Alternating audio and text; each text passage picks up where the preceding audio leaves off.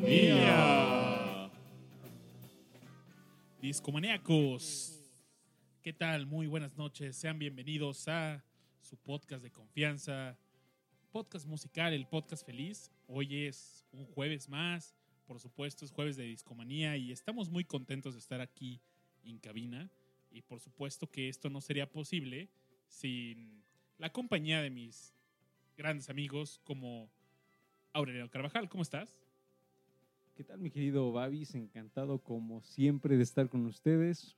Una noche más y aquí estamos de regreso, el equipo de Discomanía. Encantados de compartir con ustedes un rato de música, de charla y de una que otra sorpresa. Hoy tenemos buen tema, mi querido Babis.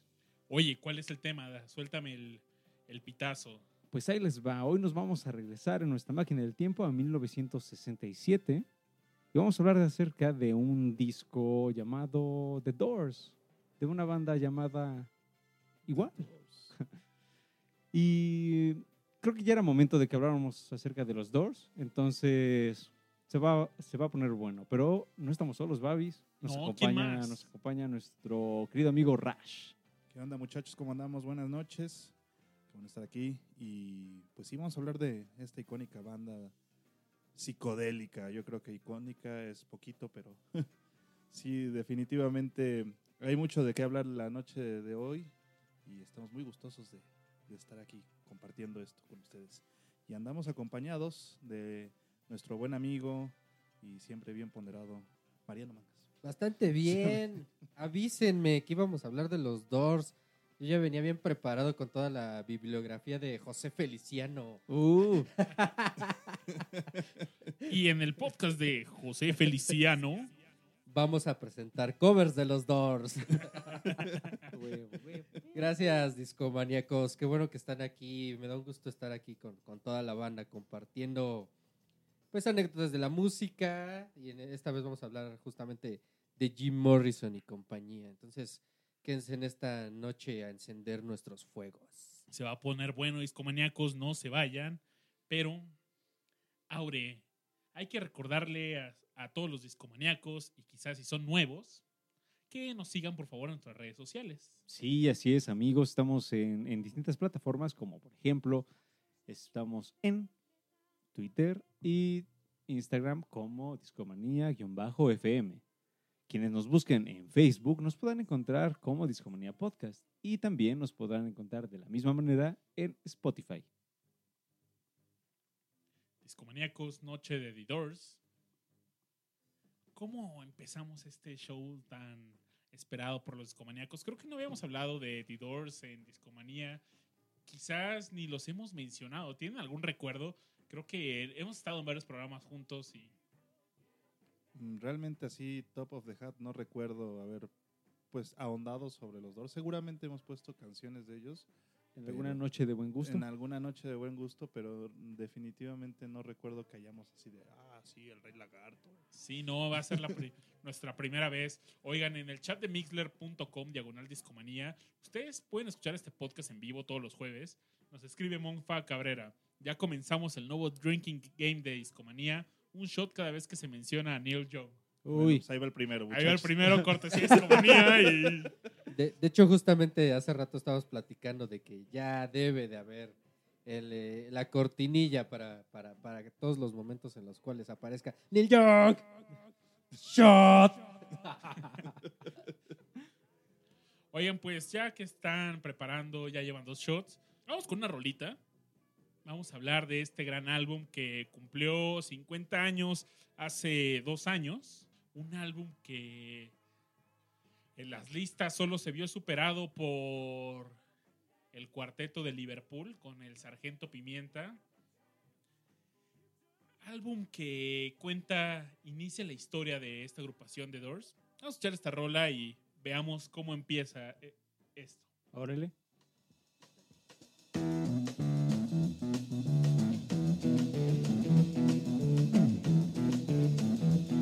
You know the day destroys the night, night divides the day.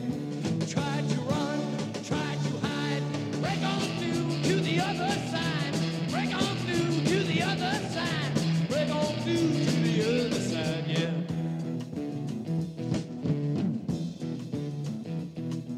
We chased our pleasures here, dug our treasures there.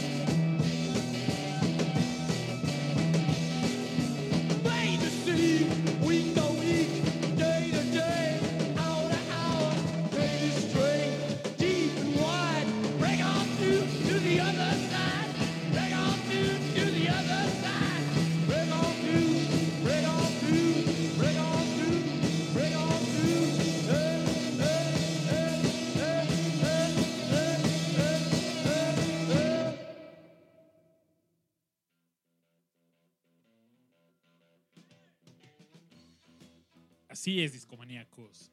The Doors. Qué forma de empezar un disco, ¿no? Caray, qué canción tan tremenda. Y no solo es como empieza el álbum, empezó su historia, Rash. Efectivamente. Esto no tiene palabras. eh. Vaya, The Doors, una de las agrupaciones más influyentes y quizás revolucionarias de los 60s, fundada en ese entonces por un par de colegas estudiantes de cine en la Universidad de California Los Ángeles. Todo comienza en un muy, muy lindo lugar llamado Venice Beach, California. Les recomiendo pasar alguna vez por ahí. En conjunto de sus hermanos Ray Manzarek, los hermanos Rick y Jim, habían formado una agrupación llamada Rick and the Ravens. Como esta noche vamos a poner canciones que aparecen en Universal Stereo, esta radio en la Ciudad de México que tanto mencionamos, tenemos que empezar a traducir cosas como lo harían ahí, ¿no? Entonces, Rick y los cuervos, ¿les late? Me late. Está excelente. Ray Manzarek comienza esta agrupación con sus hermanos y un día se encuentra a Jim Morrison. Ya se conocían, se, me contaba Aure que se encontraron en la playa. Yo solo sabía que se habían encontrado y que Jim le presenta algunas canciones que, que había compuesto y se las cantó ahí, ¿no, Aure? Sí, pues la anécdota va de que se encuentran en la playa y básicamente se preguntan, ah, pues, ¿qué, has- qué ha sido de tu vida? Ah, pues ya le cuenta, tal le cuenta al otro, tal y cual. ¿Y qué le contó nuestro querido amigo Jim Morrison? Pues le, le dice algo como, ah, pues he estado escribiendo canciones y tomando LSD. Y Qué entonces chido. ahí es como se interesa a Manzarek y le dice, ah, pues, ¿por qué no me cantas una? Y por ahí cuenta el propio Manzarek que ya se van a sentar creo que la- por la arena, algo así. Y que mm, al principio Jim Morrison estaba más bien como medio, como medio penoso. Pero que después se suelta y le, la canción que le canta va a ser una canción que aparece en el Strange Days, que es Moonlight Drive. Moonlight Drive era pues, más bien poema canción, quizás más poema en su origen, mm, pero que digamos ahí lo atrapa y dicen, ah, pues, ¿y si hacemos una banda? ¿Y si nos juntamos? ¿Y si tal para cual? Y podríamos decir que este es como este gran inicio. Por supuesto, más adelante se irían añadiendo dos miembros más, pero al menos ya teníamos a dos de quienes conformarían a esta banda. Como bien dijo Aureliano, la alineación no estaba completa.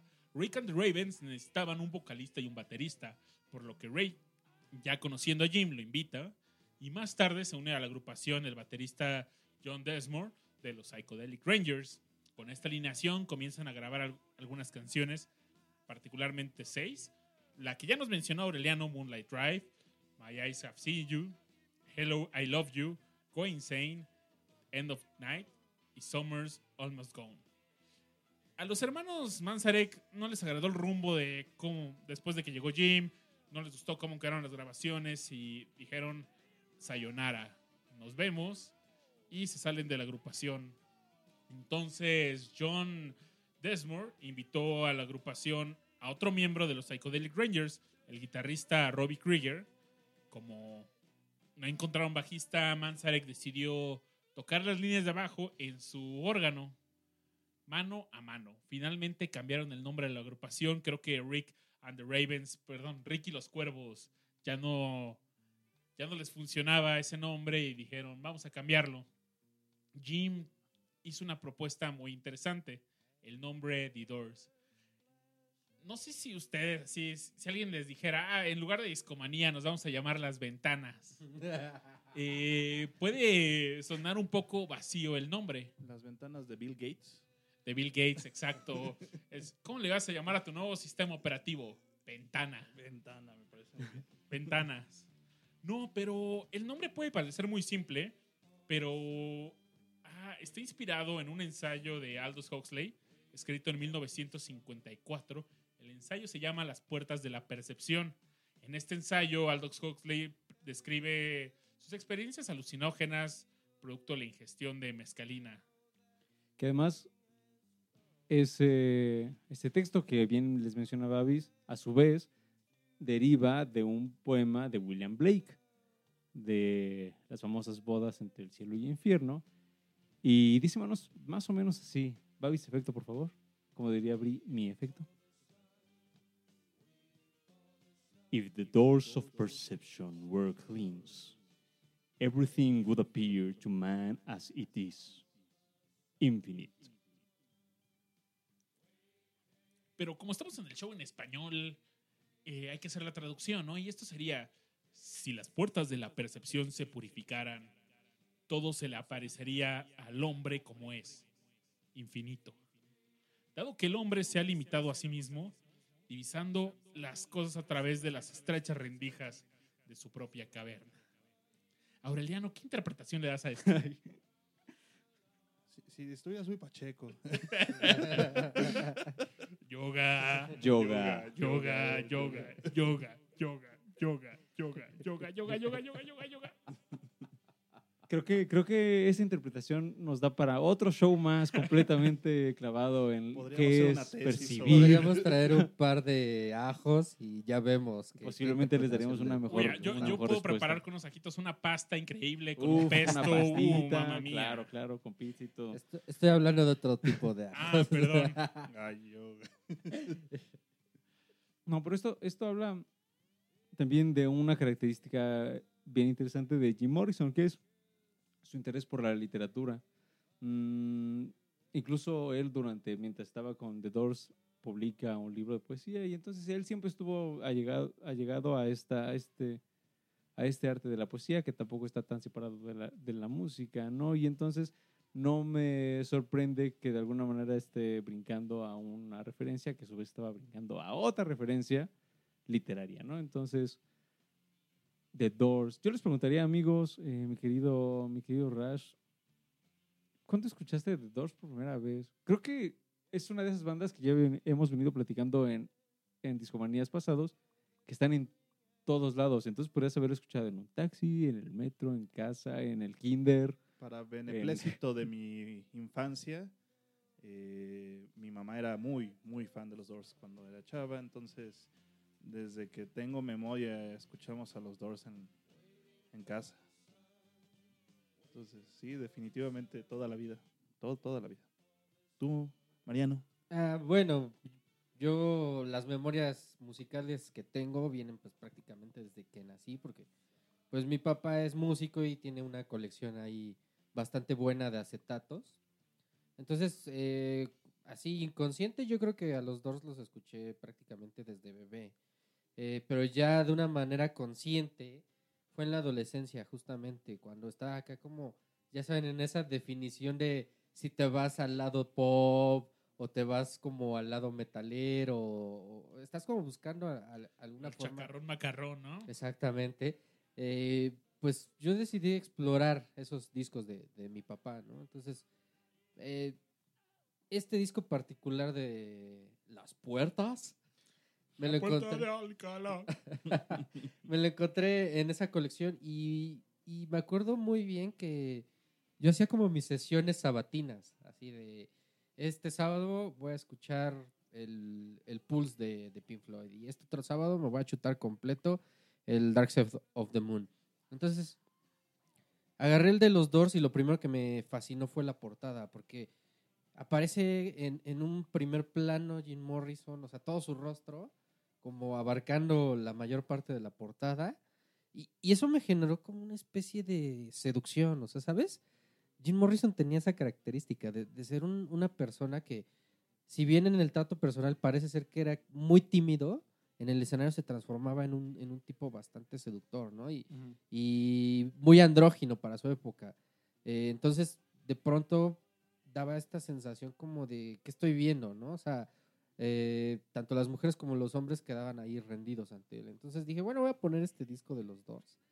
Y pues desde la primera canción, la de Break On Through, fue como para mí, me voló la cabeza en ese momento. O sea, a pesar de que se compuso en los años 60, fue para mí así, disparó como mi cerebro y, y ese, esa, ese fuego que tienes en el pecho que de pronto dice, de aquí soy, ¿no?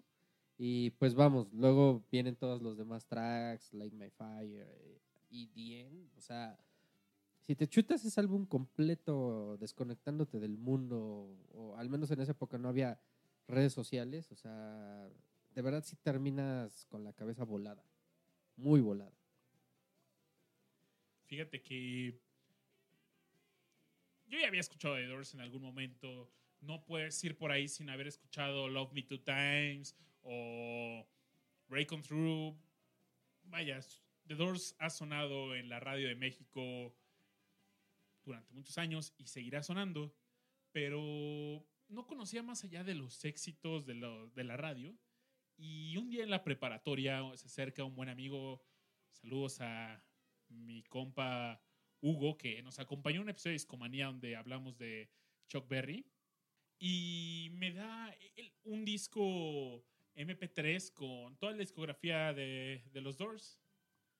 En este disco, pues dije, ah, pues órale, voy a, voy a ir en orden. Escuché pues, el álbum que, del que vamos a hablar esta noche, pero el que en verdad me sorprendió fue el Strange Days. Cuando lo escuché, sí fue como, wow, ¿qué es esto? En particular, eh, con People Are Strange, fue así como, no sé, mi, mi cerebro se estaba incendiando. Particularmente me acuerdo que estaba en clase de inglés, no sé por qué estaba escuchando eh, con mi Discman ese CD que me dio el buen Hugo en clase de inglés, en lugar de poner atención, qué bueno que lo hice, pero Mejor así. así fue mi primer contacto con The Doors, ya digamos consciente, a voluntad propia.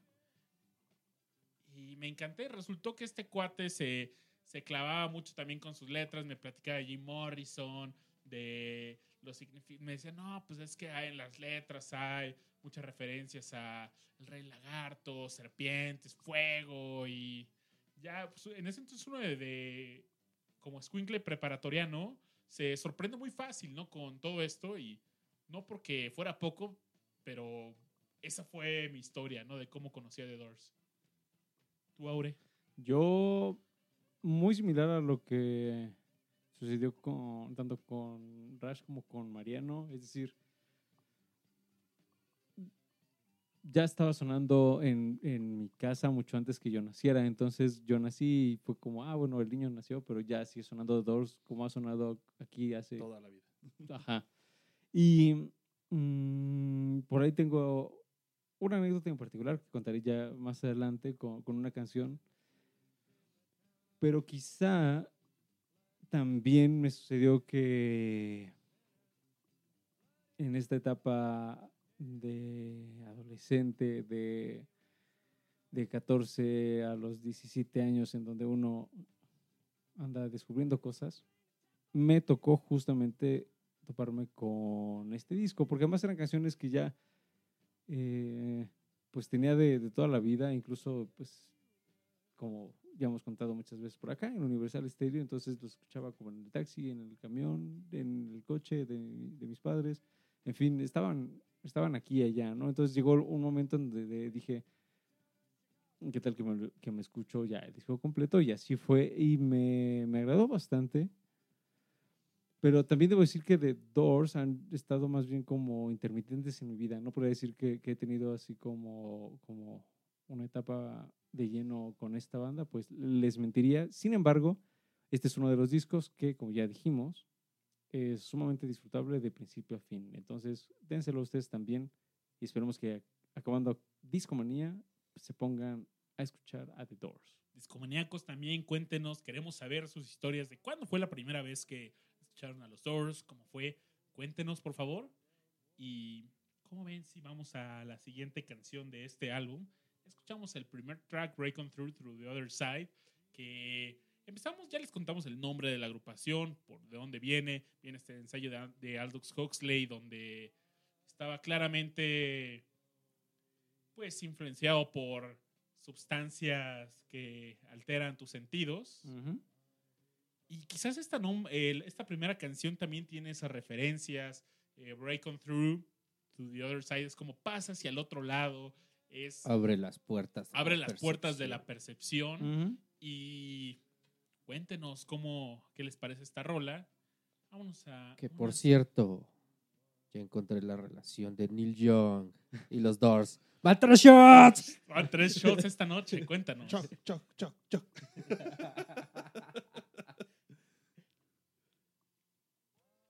Está, está- Ah, yo pensé que si ibas a sacar una. Yo dije, ay, Regresando. esa no me la. Ah, bueno. Segundo track, Soul Kitchen. Estamos en Discomanía. Una noche con muchas puertas, pocas ventanas. Qué mal chiste, pero viene una buena rola.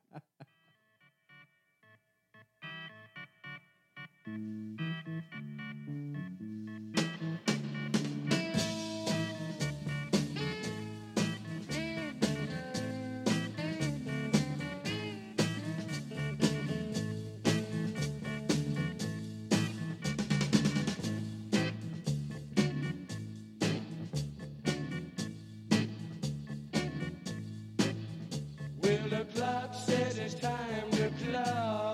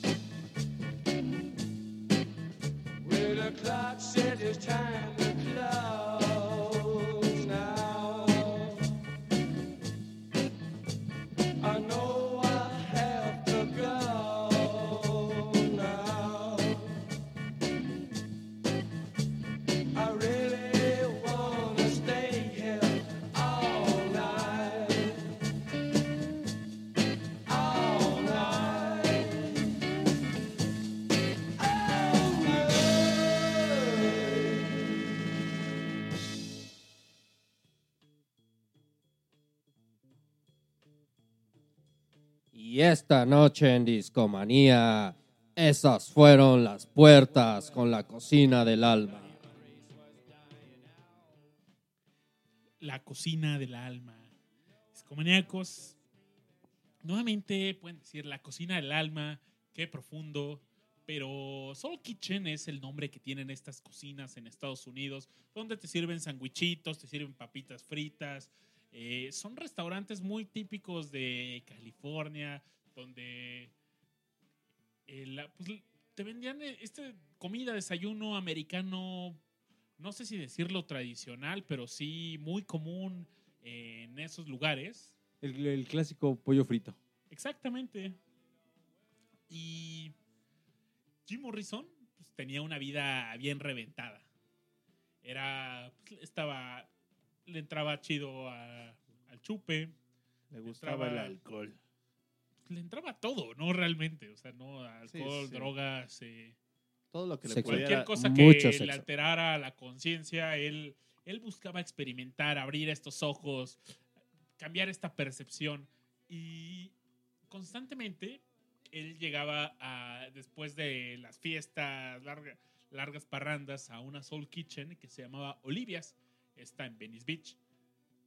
Venice Beach, eh, en California, es una playa bastante hippie, es yo creo que de los lugares, no sé, cada cinco metros huele a marihuana y en este Soul Kitchen llegaba Jim Morrison y lo corrían, ¿no? De tan, era el último en irse, así de ya vete, por favor, ya vamos a cerrar. Y por eso hay fragmentos en la canción donde dice, por favor, déjame estar cinco minutos más en tu Soul Kitchen. Incluso eh, prácticamente le está pidiendo que lo deje quedarse ahí toda la noche, ¿no? Sí, sí, sí. Ya que se queda a dormir ahí, Sí, ya pasar la noche. let me sleep all night. Que por cierto, Jim Morrison tuvo pues momentos así duros, eh, tuvo relación complicada con sus padres, madres. En algún momento, pues, se tuvo que quedar en la azotea de uno de sus amigos porque no tenía dónde quedarse. Y imagínense De- qué tan se enfrenara esta vida de Jim Morrison para llegar a pues ese tipo de situaciones, ¿no? De hecho, este, con respecto a este álbum, en los agradecimientos, ahí Jim Morrison se había peleado con, con- con su papá, que era una persona muy estricta, un, un, eh, un Piloto. piloto veterano de la guerra. Entonces, la relación con, con Jim Morrison, pues él le decía, yo quiero ser poeta, yo quiero ser alguien que, que se dedique a las humanidades y a las artes. Por eso también él estudió cine. Entonces su papá pues no quería que se dedicara como, como Eso a- es de a esta- hippies. exactamente, así de "El maldito hippie, te vas a morir de hambre. Pero bueno, y entonces resulta que en los créditos y en entrevistas posteriores Jim Morrison dijo que sus padres habían muerto. O sea que, que él prácticamente se había criado solo y pues ellos no existían. Y a partir de, de- de eso, su padre dejó de hablarle pa- así para toda la vida. O sea, nunca se reconciliaron. nunca se, nunca se hablaron y por ahí está la anécdota de que mm, ya cuando eran...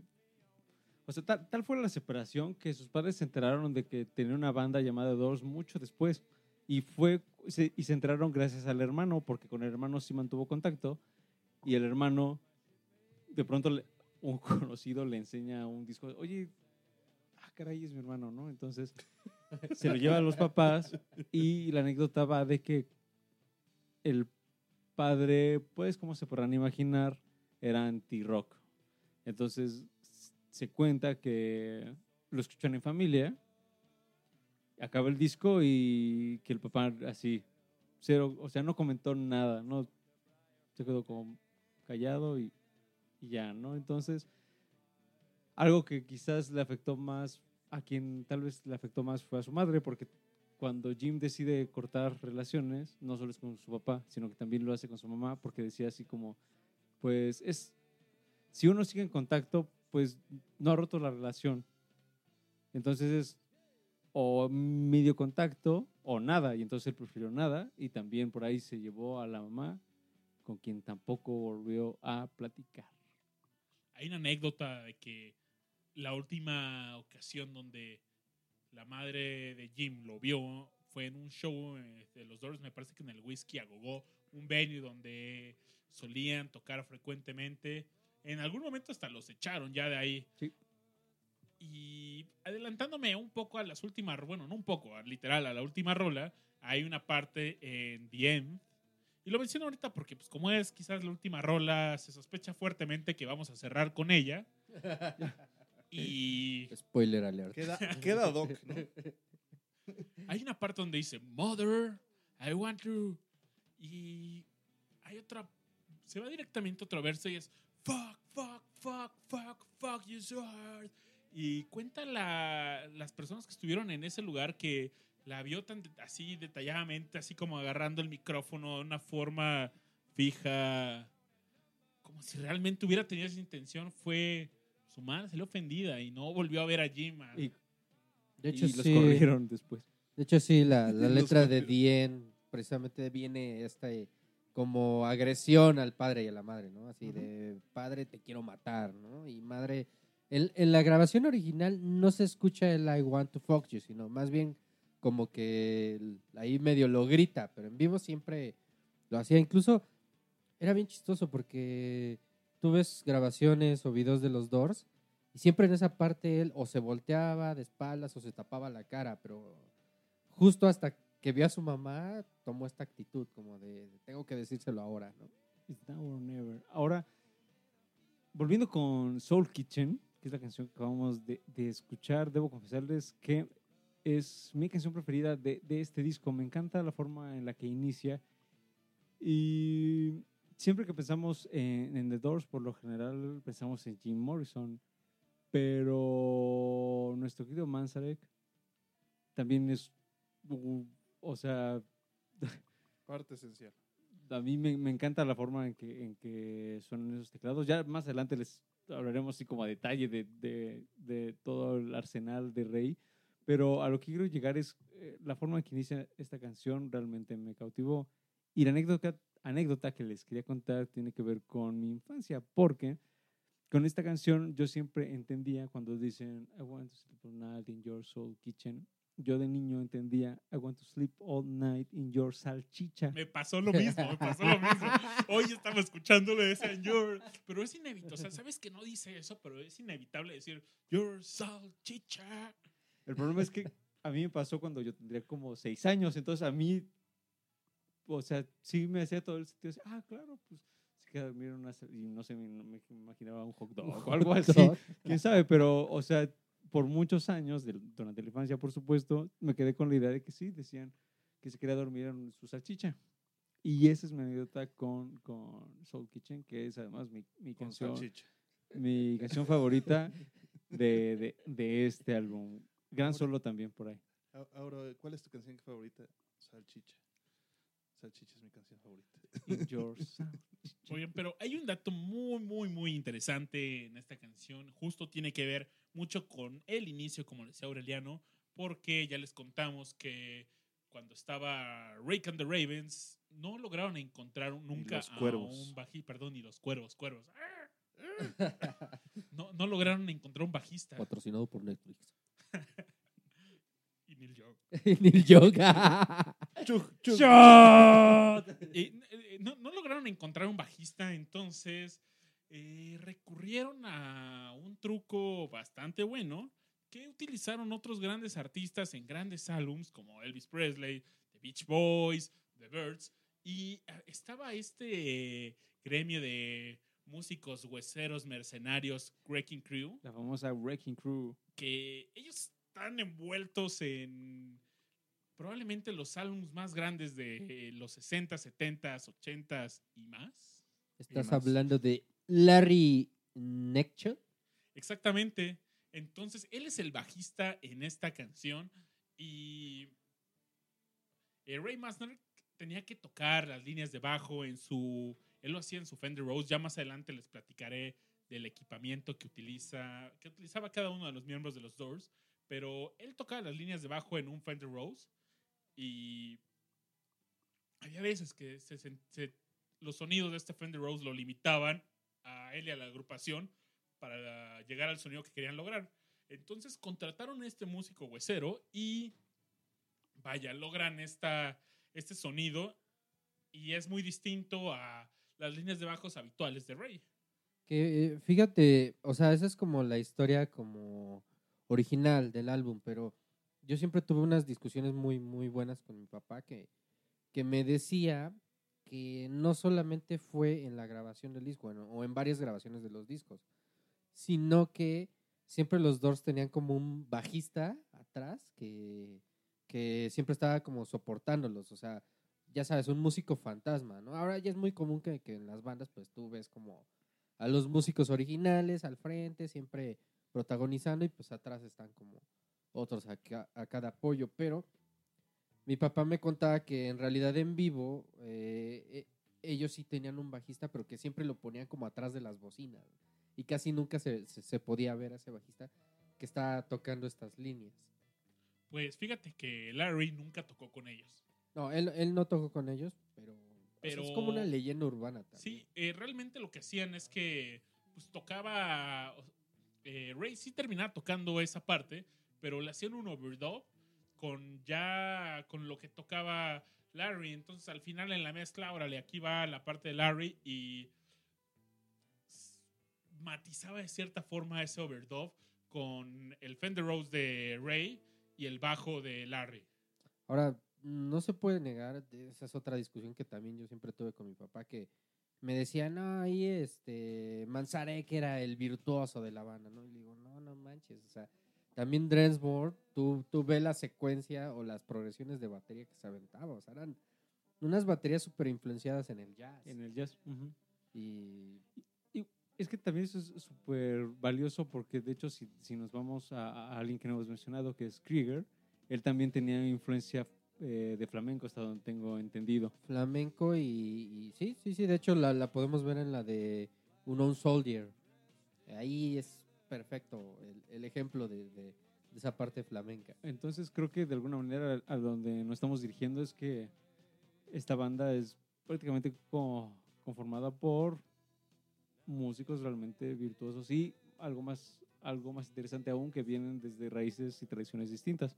Entonces creo que mucho de eso es lo que fundamenta tener una banda tan importante como de la que Sí, estamos esa- hablando ahora. Esa ¿no? fusión de, de escuelas le dio todo el punch psicodélico que llegaron a tener los, los Doors, definitivamente. Oye, Mariano, y si me permites counterearte un poco tu comentario de entrada, yo sé que venías esperado, eh, venías ansioso de hablarnos de José Feliciano y llegó el momento, llegó el momento. Llegó el momento de José Feliciano. Porque hay un, Coño. Hay un random fact que Larry no volvió a tocar con los Doors en ninguna sesión adelante, eh, solo participó en canciones para este álbum, porque después tocó con José Feliciano eh, una versión flamenco de Light My Fire. Ah, sí. que llegó al número 3 en Estados Unidos en el 68. La Entonces, clásica. sí- sí tenía- o sea, yo, yo sabía que venías preparado con ese dato de José Feliciano. Claro. Claro que sí, tenemos que hablar de José Feliciano en algún momento. Discomanacos, ¿qué tal? ¿Les parece? Vamos a una siguiente rola. Sí, siguiente vamos, vamos avanzándole. Vamos al track número 3 Coño, de este gran álbum. Va pintando bastante bien. En Discomanía lo estamos disfrutando mucho.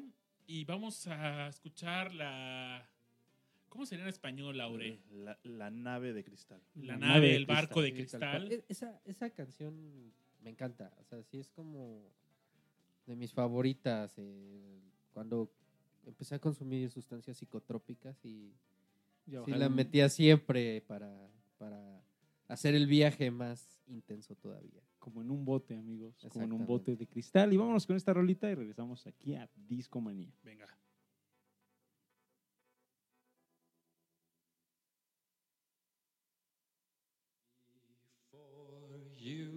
Slip into unconsciousness, I'd like to have another kiss, another flashing chance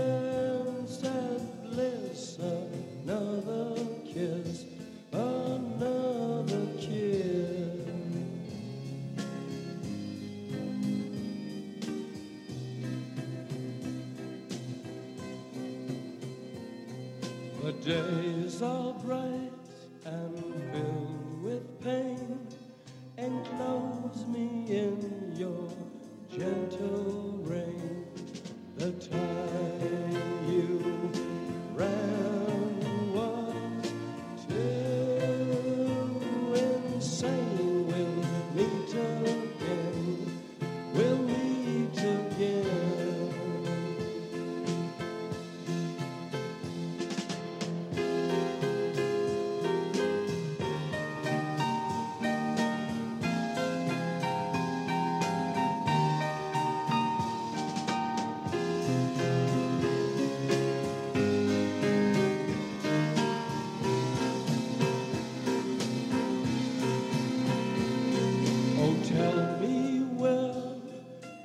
freedom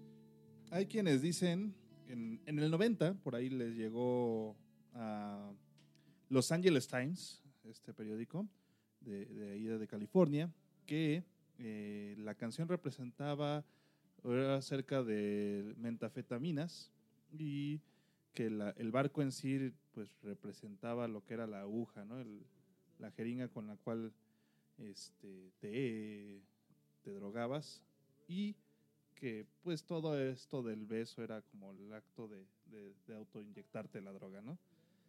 John Desmond respondió después de eso diciendo que aunque Morrison sabía que cristal pues era como una forma de decirle a las metafetaminas, él escribió Crystal Ship para Mary Werblow, que era una novia con la que acababa de terminar. Y esa novia para él fue. Esa, el, ¿Cómo terminó esa relación para él? Fue. Vaya, como un inicio de. De decadencia. No diría decadencia, él- pero él sabía que lo que le seguía iban a ser relaciones amorosas, sin sentido, poco duraderas. eh. Entonces estaba más en una actitud de, pues bueno, lo voy a disfrutar y, y vaya, se vio involucrado con mujeres. eh, Nico, esta cantante alemana que trabajó, colaboró bastante con Andy Warhol. Andy Warhol, con Velvet Underground, eh, con. ¿Cómo se llama esta morra de, de Jefferson Airplane? Grace Leak. Con ella. eh, con, ¿Con quién más? Pues También tuvo sus peleas ahí con Janis Joplin, ¿no? Ah, pues, Estábamos platicando hace rato. sí, platicamos una historia ahí donde, pues, como diríamos aquí en México, pues Jim Morrison le hizo que Janis Joplin se bajara por unos chivos para lo que Jan- Le le hiciera hizo una el- felación. Y pues no, Janis Joplin le rompió una botella de esta bebida que a ella le encantaba. eh, no estoy seguro si se llamaba oh, Old Country o algo por el estilo. Creo que sí es Old Country. Y le rompió un, le dio un botellazo en la, en la cara a Jim Morrison. De, pues se rompió ahí la Estate botella. quieto. Sí. Un estate quieto. Aparte, creo, creo que es bueno, ya que estamos hablando como de todos estos personajes, de hablar un poquito de la escena californiana de ese momento. O sea, ahí tenías como conviviendo en el mismo vecindario a Grace Leak de Jefferson Airplane, a Jim Morrison, por ahí también llegó a ir Jimi Hendrix ahí a juntarse en esas fiestas. Y Pues justo hace rato escuchábamos también una, una canción de, de, este, de Jefferson Airplane. Que son, está, intro. o sea, Idéntica, ¿no? Muy similar. más bien, está en la misma estructura musical que, que este. ¿cuál, cuál habíamos dicho? La de. Dien. Dien, justamente. Pero vamos, o sea, lo que yo resalto es que en ese año justo se juntan todos esos musicazos eh, en California, en San Francisco, y empiezan a hacer un chingo de música y empiezan como a generar todo este boom de, de la psicodelia y de la música que después de, derivaría en el, en el Festival de Gusto. Mm, Por ahí incluso el propio George Harrison, de los- no sé si fue exactamente el 67, no sé si Rash nos puedes checar ese, ese dato, si George Harrison fue en el 67 o fue un poco antes, no estoy seguro, pero... ¿A la o- marcha? no, a, a- bueno, sí, a, a- ¿Cómo se llama? Highsbury. Sí, el- a- Creo que más bien George Harrison asistió con los otros Beatles Mm. a una tocada no, pero, donde The Doors turearon en, en Inglaterra. Pero Harrison fue solo a justo este gran Ah, barrio de... Hyde, Ha- Ashbury, sí, en San Francisco. Exactamente. Exactamente. Entonces todo estaba ebulliendo y... Sí, fue el 7 de agosto del 67. Ah, o sea, sí, todo estaba sucediendo este año y fíjense nomás, nada más, como para que nos demos cuenta de, de la cantidad de discos clave para el- el rock que se publicaron en este momento. Pero, eh, Empecemos co- con... co- ¿Cómo era el, el- la cortinilla? Este, de ¿Investigaciones Discomanía o cómo? con el- El con equipo de investigaciones especiales de Discomanía. Ya, ya, ya. IAIAO. Empecemos con Sargento Pimienta, pero también Jimi Hendrix y sus chavos publicaron Are You Experienced? The Velvet Underground y Nico también sacaron un disco con el, el famosísimo de la banana. Jefferson Airplanes lanza Surrealistic Pillow, The Doors, The Doors. Buffalo Springfield Again. Oye, ahí. Otros que también me- estaban ahí. Ahora, ¿me recuerdas quién estaba en Buffalo Springfield? Shot, shot, shot, shot, shot. Shot, Shot, shot, shot, shot, shot, shot. Neil Young, muchachos. Neil Young. ¡Ah, shot! Oigan, va a salir bien servido este caballero. Forever Changes The Love, que también eran unos muchachos que andaban ahí cotorreando en el Los de whisky a están bastante Cream lanzó el The Israeli Years. Que también es Un- discazo. Unos chamacos llamados Pink Floyd estrenaron un disco de Piper, Piper, at the Gates of Dawn. que grabaron en el Abbey Road. Y si nos seguimos podemos mencionar a Rolling Stones con Between the Buttons, The Who con The Who Sell Oye, Out, aquí hay un álbum importantísimo. Captain Beefheart lanza también su primer disco con Safe as Milk. Otros que estaban estrenando discos son The Moody Blues con Days of Future Past. Entonces, Country Joe. Eh, En fin, seguimos mencionando El nombres, ¿no? 67 fue gigantesco, muchachos. 67, 68 y 69 fueron años tremendos para fundar estos cimientos fuertes del rock, esta, estas estructuras tan sólidas que ahora Un- Una banda clave que no mencioné, pero que, que sí hay que mencionar, sobre todo por el contexto, es Grateful Dead. The Grateful Dead también Ah, estrena claro, disco también este año. Jerry García. También, exactamente. y Entonces- también andaban en esa misma movida. Exactamente. Oigan, y aparte, en California, pues eh, estaba esta movida con todo. Sí, pues era una época así de amor y paz. Qué buen momento, ¿no? Para haber estado en esta escena del rock and roll, para hacer groupie, para... No, y aparte, o sea, ya si nos vamos a un contexto como más este sociopolítico, pues está esta cuestión de no a la guerra, de cambiar al mundo, las estructuras sociales a través de, de la paz, de la buena hondez, que pues a final de cuentas no se concretaron, ¿no? Pero bueno, pues en eso estábamos. Oigan, discomaníacos, vamos a la siguiente rola de este álbum. Y Aure, ¿cómo sería en español?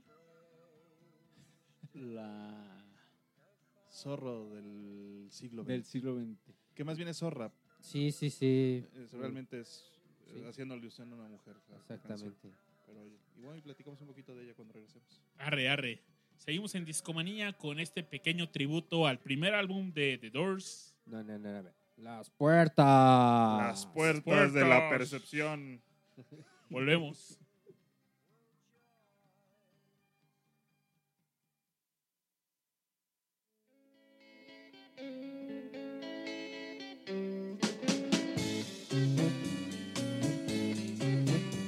She's fashionably lean and she's fashionably late. She'll never rank a scene. She'll never break a day. But she's no drag, just watch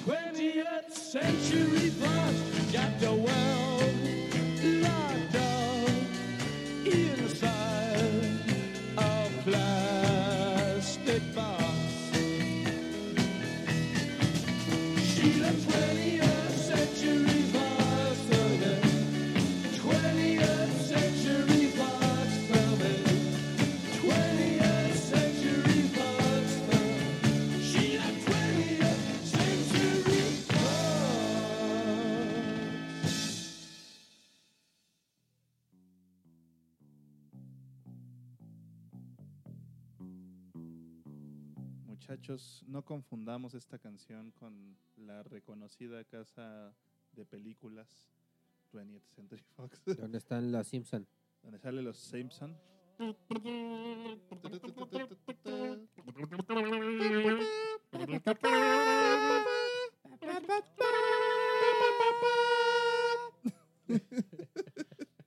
Producciones Discomanía. Hombre, máxima calidad todos Oye, los días. Babis, tú nos querías platicar hace rato un poco de las de los fierros que hubo detrás de, esta grabación, de, de la onda de estudio. Ahí hay una anécdota bien chida también de, de Jim Morrison. Claro que sí, Mariano. Fíjate que encontré unas entrevistas bastante buenas con el ingeniero de audio de este álbum. El ingeniero es Bruce Botnick. Pero vamos empezando por qué equipo utilizaba The Doors para grabar. Recordemos, estábamos en 1967 y aprecio mucho la colaboración de Jim en este álbum, pero mi parte favorita son los teclados de Ray Manzarek y les voy a contar un poco sobre qué es lo que él traía. Él usaba dos teclados. El primero era un Vox Continental, eh, Vox marca inglesa. Y voy a, a mencionar de todos los instrumentos o equipos a continuación de dónde son, porque en la música, sobre todo en esa época, era muy importante de dónde venía tu equipo. Era, había, por ejemplo, decían, no, es inglés, es calidad, ¿no? Y las marcas eran importantes en ese momento. Y entonces él utilizaba un box continental, el cual tocaba con su mano izquierda, usualmente para llevar los ritmos. En su mano derecha, el Fender Rose, que ya les había mencionado anteriormente, particularmente el Fender Rose Bass, para tocar las líneas de bajo. Como ya les dijimos, ¿no? No había, no, no- nunca lograron encontrar un bajista ¿no? en, en la agrupación. Entonces, eh, Ray Manzarek era, se ocupaba de cubrir ambos frentes. Y creo que ellos estaban bastante a gusto con, Sí. con ya no haber encontrado un bajista, ¿no? Porque por ahí recuerdo haber leído algunas entrevistas, no, no estoy seguro quién es el que le comenta, ahorita les, en un momento les diré bien exactamente quién, qué miembro lo dijo, pero básicamente lo que comentaba es, eh, cuando probamos con X bajista sonábamos a los Rolling Stones, y cuando probamos con otros sonábamos como, no sé, onda Beach Boys. Y nosotros realmente queremos sonar como algo distinto. Queremos sonar como los Doors. Y no había muchas bandas que no tuvieran bajo. Claro. Y pues básicamente al final del día eso se convirtió como en un, mo- como un, Pues el sello. como un sello exactamente de, de distinción de, de la banda, ¿no? Dentro de todo este panorama que ya les mencionamos en el bloque pasado, de bueno, no necesitamos un bajo, al menos Pero ¿por qué eran tan importantes estos teclados? El Vox Continental tiene esta característica que, ah, bueno, no les mencioné, Fender es una marca americana. Los tonos de el Vox Continental son brillantes y nos sorprenden en pistas como Alabama Song, Whiskey Bar y el Fender Rose que muestra más matiz en estas eh, frecuencias bajas. Golpean pistas como la apertura de Break On Through, Through the Other Side, ambos sonidos arquetípicos por sí solos. Y um, el guitarrista este es Bobby Krieger, me parece. Así es. Él Él, él, él utilizaba guitarras Gibson, ¿no? una SG de Exactamente, una 1964, dos pastillas, una sola bobina, la P90 y unos trémolos con vibrábola que lo por él él tenía un amplificador eh, favorito, Gibson marca americana y su amplificador era un Fender Twin Reverb. Entonces, pues lo que hacían en las grabaciones con el micrófono, microfoneaban lo que salía de este amplificador y era le daba este toque a su guitarra, pero hay una historia también del guitarrista. En esa época no era tan común que utilizaran estos slides eh, de cuello de botella y cuentan los rumores que cuando Jim Morrison escuchó por primera vez a Krieger utilizar este slide en un ensayo, eh, aparte fue empezando el ensayo, en este, después de eso cada momento decía, quiero que utilices esa cosa ahora en esta canción. Y se lo pedía todo el tiempo. Sí, también por ahí hay una anécdota de, del buen Morrison, que pues, como siempre, siempre estaba hasta el huevo y siempre estaba bien drogado. Entonces, se dice que terminando de grabar Like My Fire o Enciende mi fuego, el güey se fue a meter acá un chingo de ácidos y se regresó al estudio. Así en, en- y en su loquera agarró un extintor Ah, y sí. empezó acá Ah, a equipo, rociar toda la consola. y- No, no fue la consola, sino fue, fue donde estaba la, la banda. Ajá. Porque la anécdota es de que por ahí Eren comenta, uff, por suerte no fue en la consola. Ya les contaré más adelante qué pasó con esta consola porque no había consola, plot. Eh, spoiler alert, no había consola, había La consola es una mentira, un. Frankenstein ahí raro. Pero ya les contaré, lle- llegaremos a eso. Muy bien. Oigan, la batería. La batería teníamos una con John Densmore y tenía un kit de Ludwig. Algo que me encanta de este álbum es la batería. También es muy peculiar porque tiene como esos toques de bossa nova. ¿Cómo empieza la primera canción? Con un... tss, tss, tss, tss, como con escobillas, pinceles. Eso yo más bien creo que viene del jazz y del blues que Sí. traían ellos. Del hecho, jazz, de la bossa nova, música brasileña. Más características del jazz. O sea, escuchen Sí, un disco de. Sergio Méndez y van a escuchar percusiones de ese estilo. Mm, Bueno, es que, o sea, la bossa nova y el jazz también van mano a mano. Sí, Ah, claro. Son, son primos. Uno es el primo tropical. Sí. Es el primo región 4. Exactamente. Como les decía, si ponen atención, pueden escuchar este uso de pinceles, escobillas, técnicas de la bossa nova, jazz, eh, por ejemplo en Break On Through y en el resto de este álbum. Y por último, Jim. O sea, no, pues el que trae, no, pues por supuesto que traía un micrófono y era un Telefunkel. Este Telefunkel Newman U47, pues, se sospecha que es alemán y era el micrófono favorito de Frank Sinatra, su arma preferida durante las sesiones de grabación. Este micrófono inicialmente producido en el, entre el 49 y 65, posteriormente se descontinuó. Eh, el tubo de condensador de este micrófono tiene una respuesta de frecuencia amplia que resultó ser perfecta para capturar toda la personalidad de Jim Morrison, ese chamán maníaco y malhumorado durante las sesiones de grabación, esta bestia del, del estudio.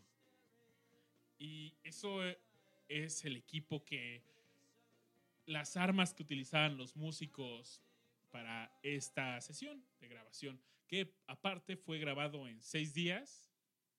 Más adelante les contaré qué pasó después de la grabación. Este es el lado de los músicos. Falta el lado de la, del ingeniero de audio, de las mezclas.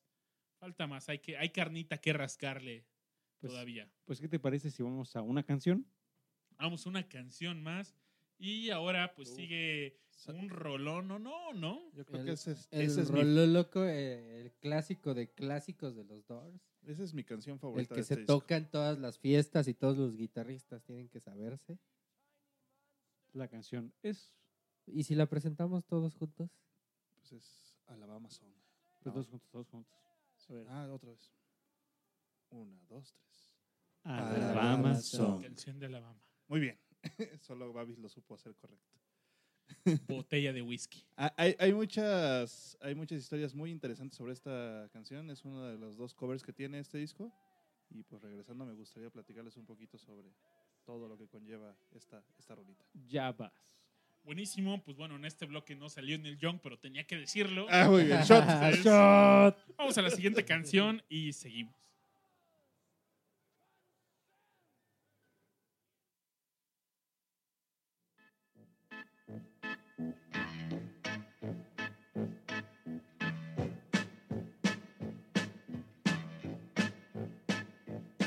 Well, show me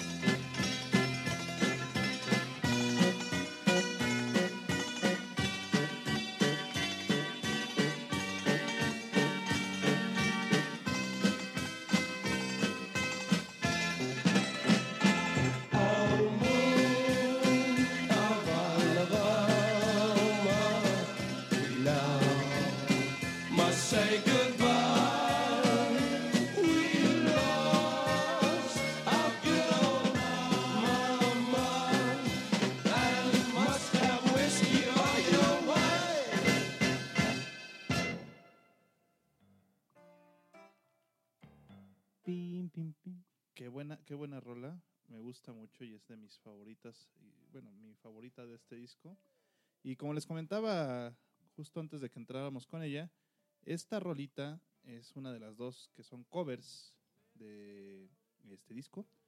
Y la historia está bastante divertida. No sé si alguna vez han escuchado de Mac the Knife o como nos diría nuestro que- querido Rubén Blades. Maki el eh, Navajas. Pedro Navajas. Ay, no, sí es cierto, sí. Pedro Navajas, sí. Entonces, bueno, Pedro Navajas eh, o Mac the Knife y esta canción, Alabama Song, fueron compuestas por la misma, por las mismas personas. Y eh, me dicen, ok, ¿por qué? ¿De qué banda, Rash? Pero, ¿de, de- de qué demonios estás hablando, Rash? Eh, bueno, principalmente, la idea viene de que Mac the Knife se escribió, o bueno, la cantó Bob- Bobby Darin en Fulton Studios en, el- en Nueva York en 1956. Y esa canción llegó al Billboard Hot 100 en su momento. Pero esa canción era un cover. Era un cover de Louis Armstrong, quien la sacó para Hit Parade también en 1956. Qué rápido se hacen covers, muchachos. Malditos blancos robándole a los negros. A los siempre. negros. Pero ¿qué crees? Los negros le robaron a los blancos porque Armstrong hizo un cover de esta canción de una ópera, que es la ópera de los tres centavos, que es una ópera hecha por Bertolt Brecht y por eh, Kurt Weill. Eh, Bertolt Brecht siendo el escritor y Kurt Weill siendo el compositor. Y bueno, en esta ópera eh, existía ya, o sea, digamos que Bertolt Brecht hizo las- la adaptación de esta canción al inglés para que fuera un poquito más acce- accesible a, la- a las masas, pero esta, esta ópera fue una adaptación de otra ópera alemana, mucho más vieja, eh, que se llamaba... eh, Originalmente, eh, el nombre en español sería El ascenso y caída de la ciudad de Magoja. Maha- Ma- Mahagony. Mahagony. Ándale, gracias. Y bueno, en esta, en esta ópera también viene Alabama Song. Y pues lo que hicieron los, los Doors fue en, en ese momento pues hacer un cover de esa canción. Lo bonito es que ya no tuvieron que hacer la traducción del alemán porque ya lo había hecho Bertolt Brecht en su momento y es lo que escuchamos el día de hoy. ¿Qué les parece el super datito acá super Bastante bien investigado, mi querido. Muy entrañado. bien. Sí, sí, sí, muy bien. Y Me que me gusta mucho esta canción y uno no pensaría que la canción es una ópera, ¿verdad? No, de hecho, yo la primera vez que la escuché me imaginé unos güeyes en una pinche cantina acá, Básicamente. poniéndose hasta el huevo, ¿no? Buscando a una muchachita que, por cierto, ya si escuchas y analizas un poquito la letra en estos tiempos, creo que sí le caería como todas las asociaciones, asociaciones este, eh, feministas a- a- al buen Jim Morrison. por- Claro. por este tipo de letras que sí, para. Sí, ya en esta época, como que dices, Ay, vamos a buscar a la siguiente Eh, niñita y si no la encontramos, pues nos vamos a morir. Sí, es como de, híjole, ¿no? Sí.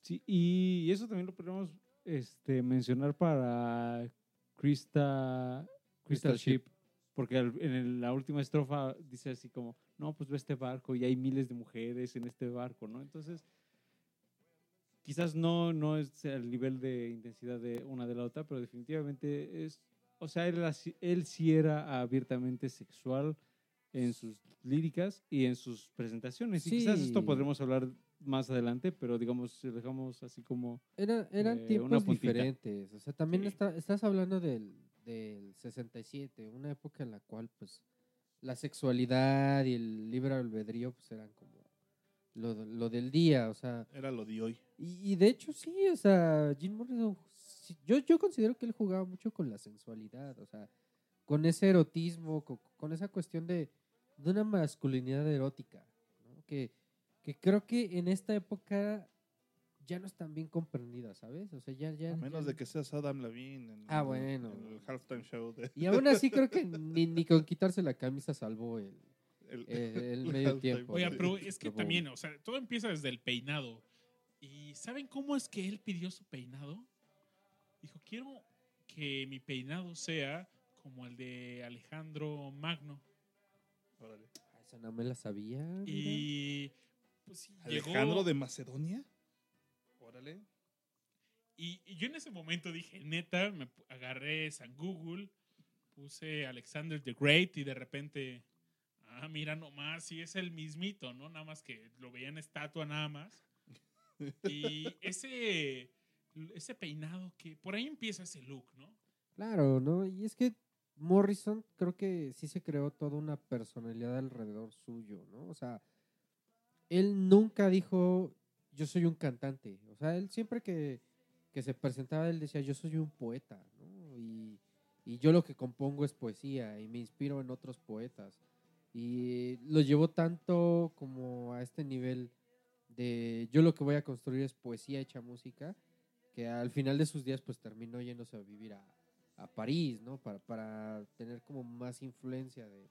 Y al Esta final influencia de romántica. su vida también, sea, como él empezaba a llamar la atención más otros géneros como el jazz, él quería participar más con esto. De hecho, también por eso lo comparan mucho con Bob Dylan. Dentro de su idea de la poesía hacer la música y la música hacer la poesía. Sí, el único problema fue pues que, que- que nos duró muy poco, ¿no? Hasta los eh, hasta llegar al club de los 27 Ese-. Pero es ese que sí, infame neta, club O de sea, los creo que 27. sí tenía muchos excesos, ¿no? Y, Claro. Como Sí. todo artista torturado.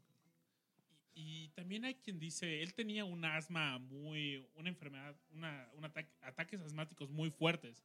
Entonces decían, bueno, si no era eso, era el otro. Que Exactamente. posiblemente pudo haber muerto si no hubiera sido por esta sobredosis. Que ahora nadie nunca vio el cuerpo, o sea, también hay como una leyenda ahí muy extraña detrás de Nadie Eh, supo cómo se murió realmente. Exactamente. Oye, ahorita ya que estamos hablando un poco de la muerte, estaba leyendo que, pues, eh, Jim Morrison también se juntaba con esta bandita de Nueva York. Eh, ya platicamos un poquito de Lou Reed, de Velvet Underground.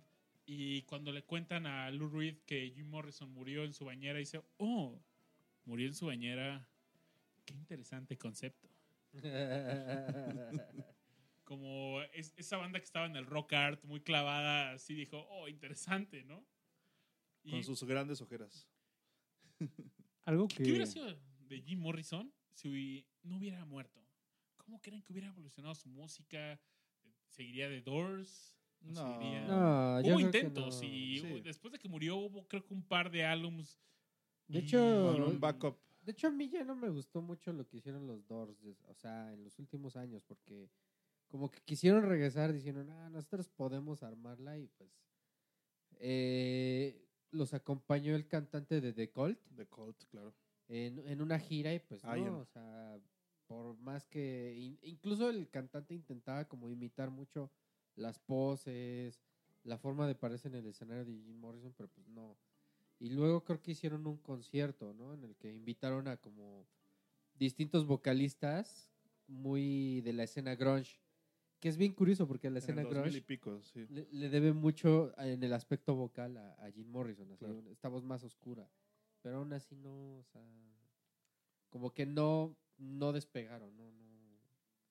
Muchos dicen que eso ya nada más fue más por el interés monetario que por, que por realmente rendirle tributo a, a la leyenda Morrison. Pues yo creo que querían seguir con su historia, ¿no? Y Muchos grupos eh, que tuvieron este tipo de, de sucesos también intentaron hacer lo mismo, ¿no? Unos con más o menos éxito, ¿no? Pero bueno. ¿qué les parece si vamos a la siguiente canción? Ahora sí, es la canción. Sí, ahora sí es la canción de las canciones. Hace rato me confundí un poco y... Y de, y de estas sí hay bastantes anécdotas, entonces posiblemente sí. no Un nos buen. estemos un buen rato con esta rolita, que se llama, la vamos a ir a las tres, los tres, Los cuatro. los cuatro. No, es que Babis le dice Pero- en, en español. Ah, ¿En claro. español? Eso es en En español. ¿En español? español? Sí, todos en español. Ok. Prende, Enciende Enciende mi mi fuego. Ah, yo Ahí- dije ahí- mal, ahí- yo dije prende. Ahí estuvo el error, eh, les no dije. hay vamos en error, no hay error. Acuérdate del Español. Universal, güey. Sí. Y ahora las puertas con enciende mi fuego. Y vamos a encender Discomanía con The Doors.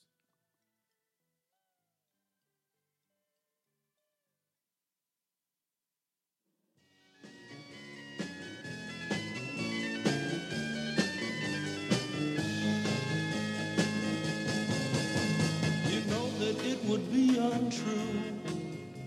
You know that I would be a liar if I was to say to you, girl, we couldn't get much higher. Come on, baby, light my fire. Come on, baby, light my fire. Try to set the night on fire. The time to hesitate is through. Time to wallow in the mire. Try now, we can only lose. And our love become a funeral pyre. Come on, baby, light my fire. Come on, baby, light my fire. Try to set the night on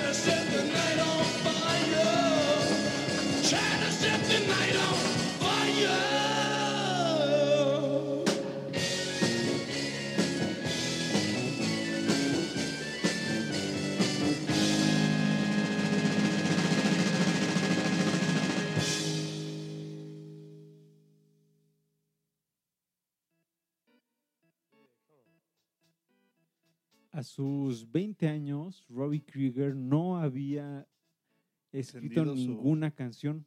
Su fuego interior. No había escrito ninguna canción de The Doors.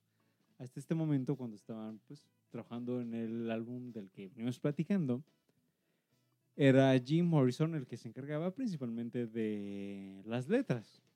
Mm, sin embargo, por ahí el propio Krieger más adelante platicará lo siguiente, y va la cita. Esta es la primera canción que escribí, porque hasta entonces Jim era el que se encargaba de escribir las canciones. Pero me di cuenta de que no teníamos tantas originales. Así que en algún momento Jim dijo, ¿por qué ustedes no escriben algunas? Porque yo tengo que hacer todo el trabajo. Pinches huevones. Así que, así que yo dije, bueno, pero ¿de qué deberíamos escribir? Y Jim dice, escribe acerca de algo universal. Escribe al, acerca de algo 88.1. que dure. Algo que no sea solo de hoy.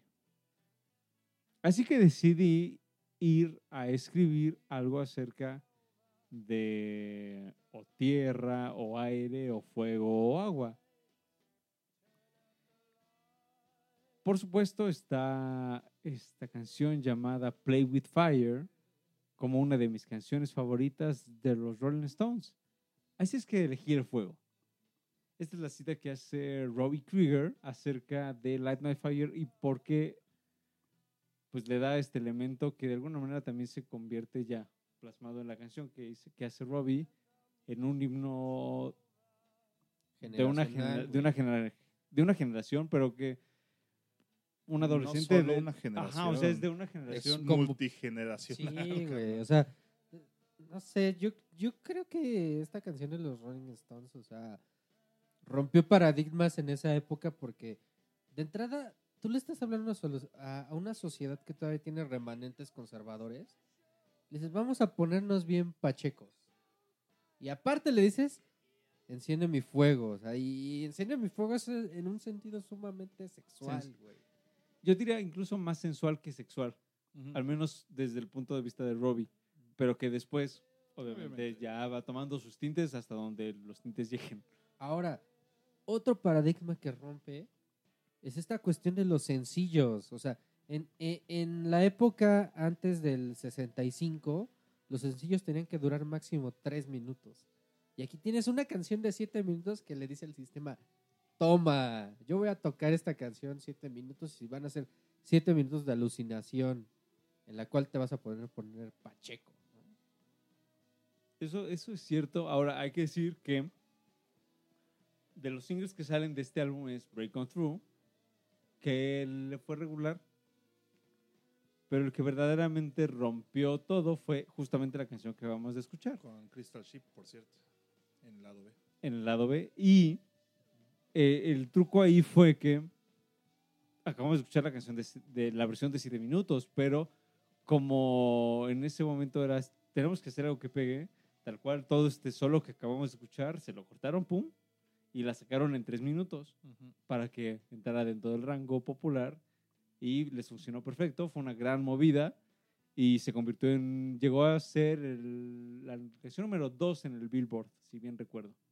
Le fue súper bien y, no, o sea, súper, duper, hiper, duper, A súper. mí me encanta este lado A de, de Doors. Es la canción que termina Es el lado A. Porque empieza, empezamos con Break On Through y cerramos con Light My Fire. Qué, qué buen lado. La verdad es que terminas extasiado después de escuchar este lado y quieres más. Sí, claro, un putasísimo musical. En una entrevista a Ray Manzarek dice, estábamos eh, enterados de lo que había hecho Muddy Waters, estábamos enterados de lo que estaba haciendo Howling Wolf, John Coltrane, Miles Davis, eh, incluso los Beach Boys. Pero nosotros con esta canción queríamos juntar todo eso y hacer algo. Y salió esto. Ahora, ¿qué creen? ¿Qué crees, amigo de los shots? ¡Pum! Mi asesor de, de música me comenta que tenemos que mencionar también a Paul Rothschild, que fue el productor de este disco y de la mayoría de los discos de los Doors, excepto por el de Hello Woman. Y aquí me dice que él fue un gran productor de esa época porque le tocó trabajar con Loving Spoonful, con Janis Joplin, con Johnny Mitchell y con King Crimson. ¿Con quién? Pregúntale a Monfa Cabrera, ¿eh? yo creo que él sabe. ¿Con quién, Bufa Cabrera?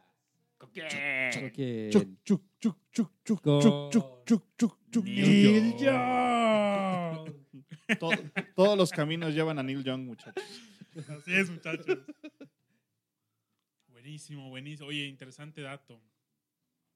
Oigan, ¿les parece bien si vamos al siguiente track de este álbum? Back to Eh, the Man. En este... Que también es cover, ¿no? Es cover también, exactamente. Exactamente, también es Con cover. Light My Fire nos pusimos aquí en cabina muy locochones. eh, no sé, aquí todo el mundo se estaba como moviendo la cabeza, disfrutando la Yo me rola. quité la playera. Sí, no, cuidado Aguas, por eso no hay fotos de este de episodio. este show. No.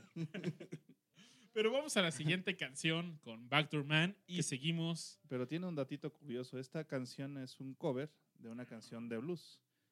Eh, Entonces ahí viene todo este juego de backgrounds que tienen los, los integrantes de la, de la banda con, con el blues, con el jazz, con flamenco y pues obviamente con el psychedelic rock. Pero vamos a Pues, escucharla, muchachos. No se diga más, vámonos con el lado B. Lado B, muchachos. Vamos a escuchar al hombre de la puerta trasera y Y ya saben cuál es el hombre de la puerta trasera. muchachos. guiño, guiño. I am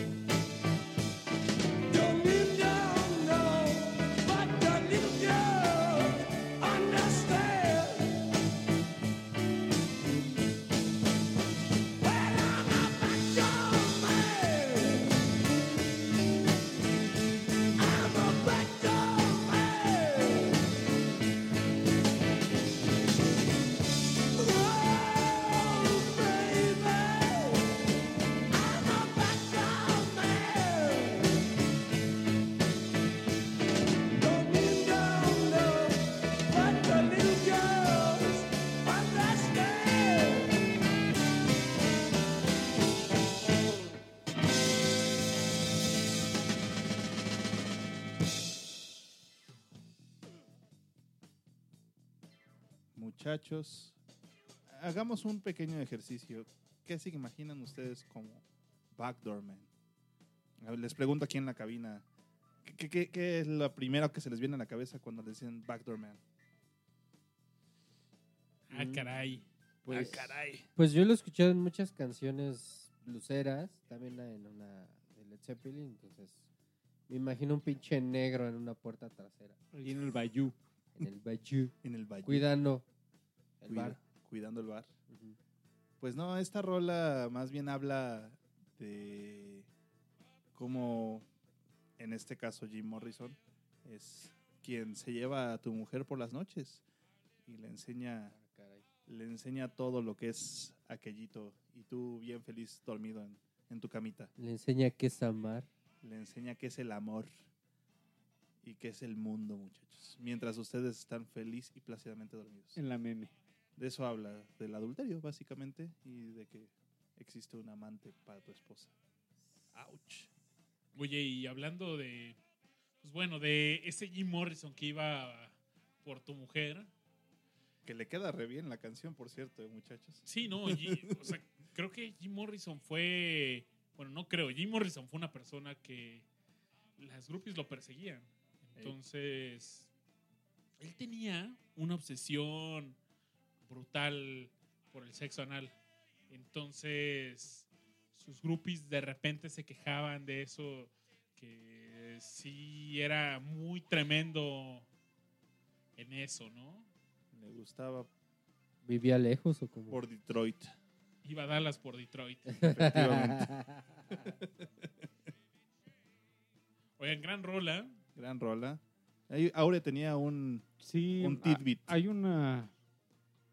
Por ahí hay una entrevista que le hace la Ro- Rolling Stone a, a Jim Morrison. Ya, mu- bueno, no mucho, porque tampoco pasaron tantos años, pero ya post de Doors. Y le preguntan acerca de qué onda con esta síntesis entre el country y el blues. Aquí justo estamos llegando a la, a la onda del blues, pero no podemos negar que en el futuro los Doors también coquetearían un poco con el country, digamos, o sea, siempre estuvieron llegados, Y hay llegados a cosas este horribles como la de no me molestes mosquito. mosquito. De básicamente estuvieron cercanos al folk. Y le preguntan este es esto una, una nueva síntesis de entre el country y el blues y responde y responde Jim Morrison no lo sé creo que de eso es lo que se trata el rock and roll o sea de eso era el rock and roll no lo sé hay muchos nuevos elementos que mm, las personas se han dado cuenta de que existen, ¿no? Como la música de la India o la música del este, incluso la música africana o electrónica. Es una síntesis bastante loca si lo pensamos, pero yo pienso que es en el country en donde nosotros regres- más bien, pero yo pienso que en este país, en, este, en Estados Unidos, nosotros terminamos siempre volviendo al blues y al country, porque fueron las dos formas musicales indígenas de Estados Unidos. Y y lo pienso y creo que también lo podemos relacionar con el, con el show pasado, mi querido Babis, mi querido Rash, acerca de- del folk. Ah, que como, ¿De u- como hubo una generación, en este caso de los 60 en donde dicen, pues vamos a, a raíces, ¿no? ¿Y cuáles son las raíces de Estados Unidos? El folk y el country, como bien dice Jim Morrison. Y pues gracias a eso tenemos canciones como, como la que vamos a escuchar y en- entre muchas más, ¿no?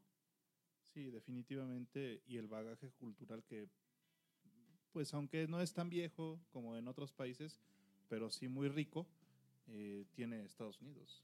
Es un hecho. Y ahora que vamos a escuchar, Babis, ¿qué, qué siguen? Mariano, te estoy viendo. ¿Me estás viendo? Te estoy viendo. ¿Sí? ¿Sí? Ok. Vamos a escuchar. ¿Están listos?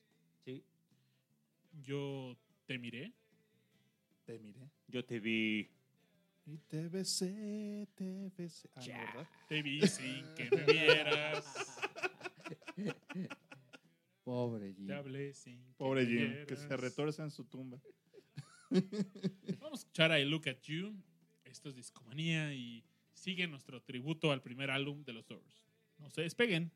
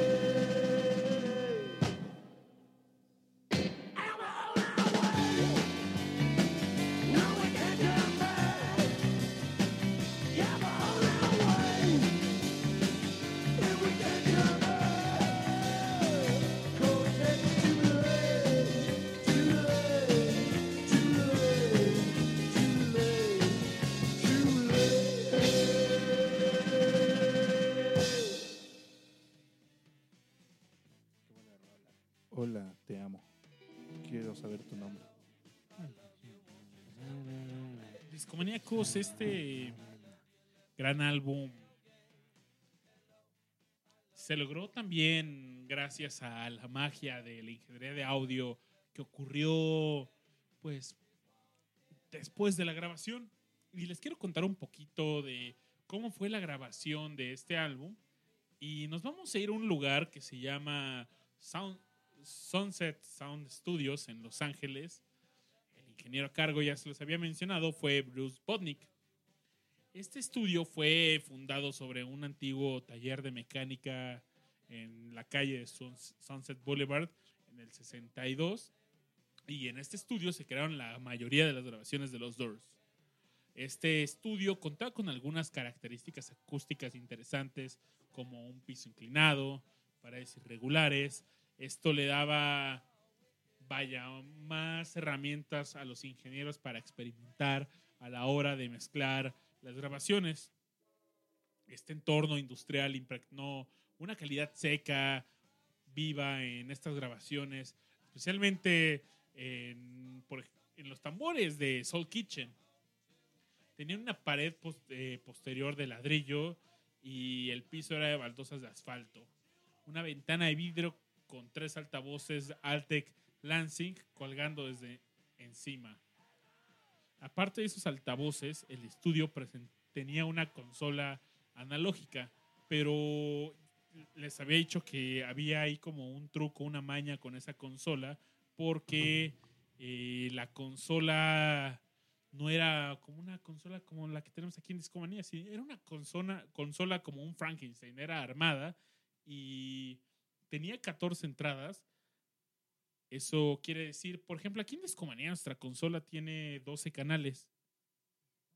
Entonces, pues teníamos más o menos el mismo equipo que los Doors utilizaron para grabar y ecualizadores de tres canales, cuales nuestra consola también tiene para cada canal individual. Esto quiere decir los tres canales que podían ecualizar sonidos graves, sonidos medios y frecuencias agudas.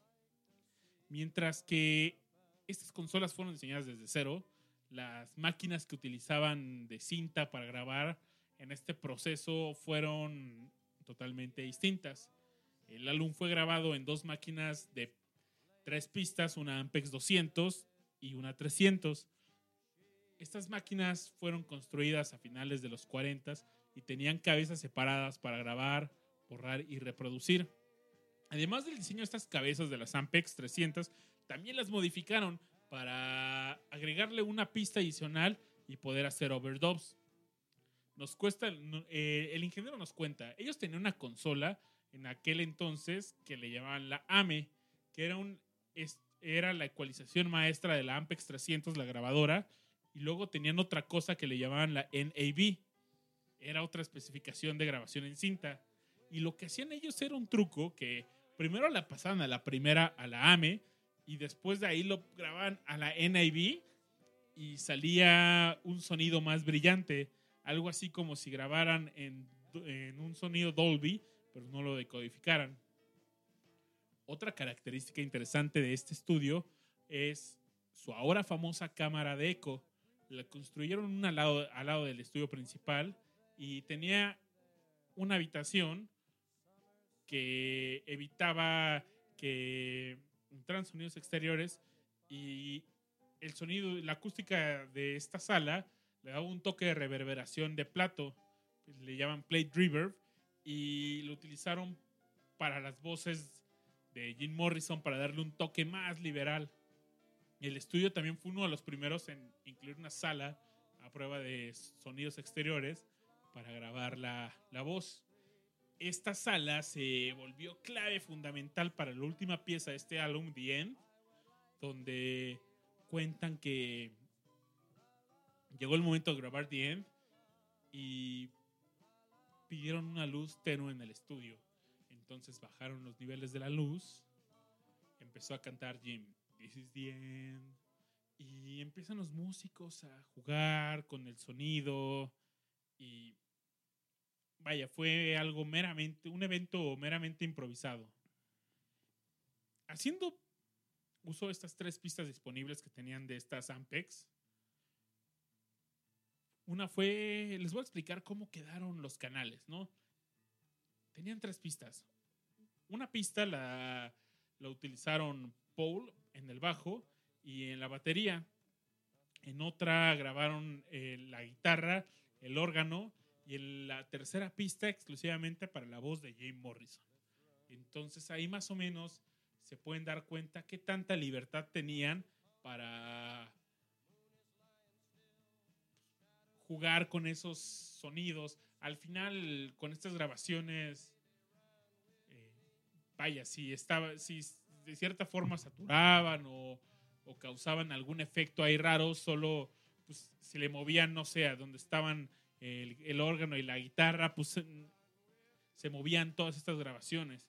Se dicen que cuando llegó el momento de grabar este track, fue una situación que todos recuerdan como una canción que se logró dramatizar. Más o menos así fue como se grabó con estas limitaciones técnicas este álbum, creo que, vaya, nos estamos regresando más de 50 años en el tiempo. Discomanía quizás tiene más, en, en la consola de Discomanía tiene más cualidades que estas consolas. Como muchas cosas en el tiempo, la verdad es que hoy en día es muy fácil que cosas que en su momento eran completamente innovadoras y tecnológicamente un, un avance, hoy en día lo traes en tu celular, ¿verdad? Esto, eh, contra esto se enfrentó el ingeniero de audio de The Doors con su ayudante. Pero vaya, así lograron hacer este gran álbum. ¿Les parece si seguimos con otra canción Venga, y les cuento un último detalle técnico de las grabaciones? Venga. Bambi. Venga. Vale, vamos a escuchar el siguiente track de este álbum que se llama End of the Night. Estamos en la recta final, amigos. Casi. Llamero. Ya mero termina Escomanía, váyanse preparando. Creo que Mariano tiene un dato por ahí de alguien que no debe ser mencionado aún, pero pues nada más voy diciendo para que vayan preparando los insumos, ¿no? Efectivamente. Así es. Vale, volvemos. Seguimos en Discomanía, casi acabamos, pero viene lo mejor.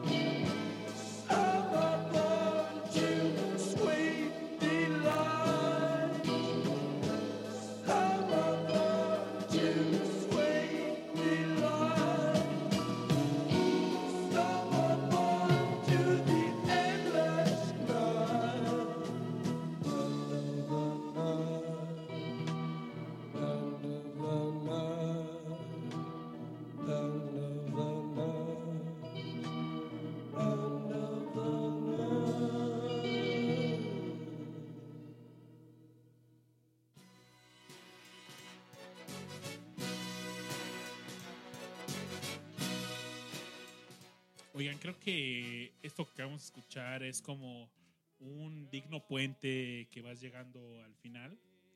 Pero no me puedo ir sin contarles un dato muy importante de este álbum. Y es que, vaya, regresando, las limitaciones técnicas durante la grabación fueron como tales que el álbum fue grabado completamente en vivo. Ray Manzarek describió estas grabaciones como The Doors en vivo, pero en lugar de un escenario, teníamos un estudio de grabación.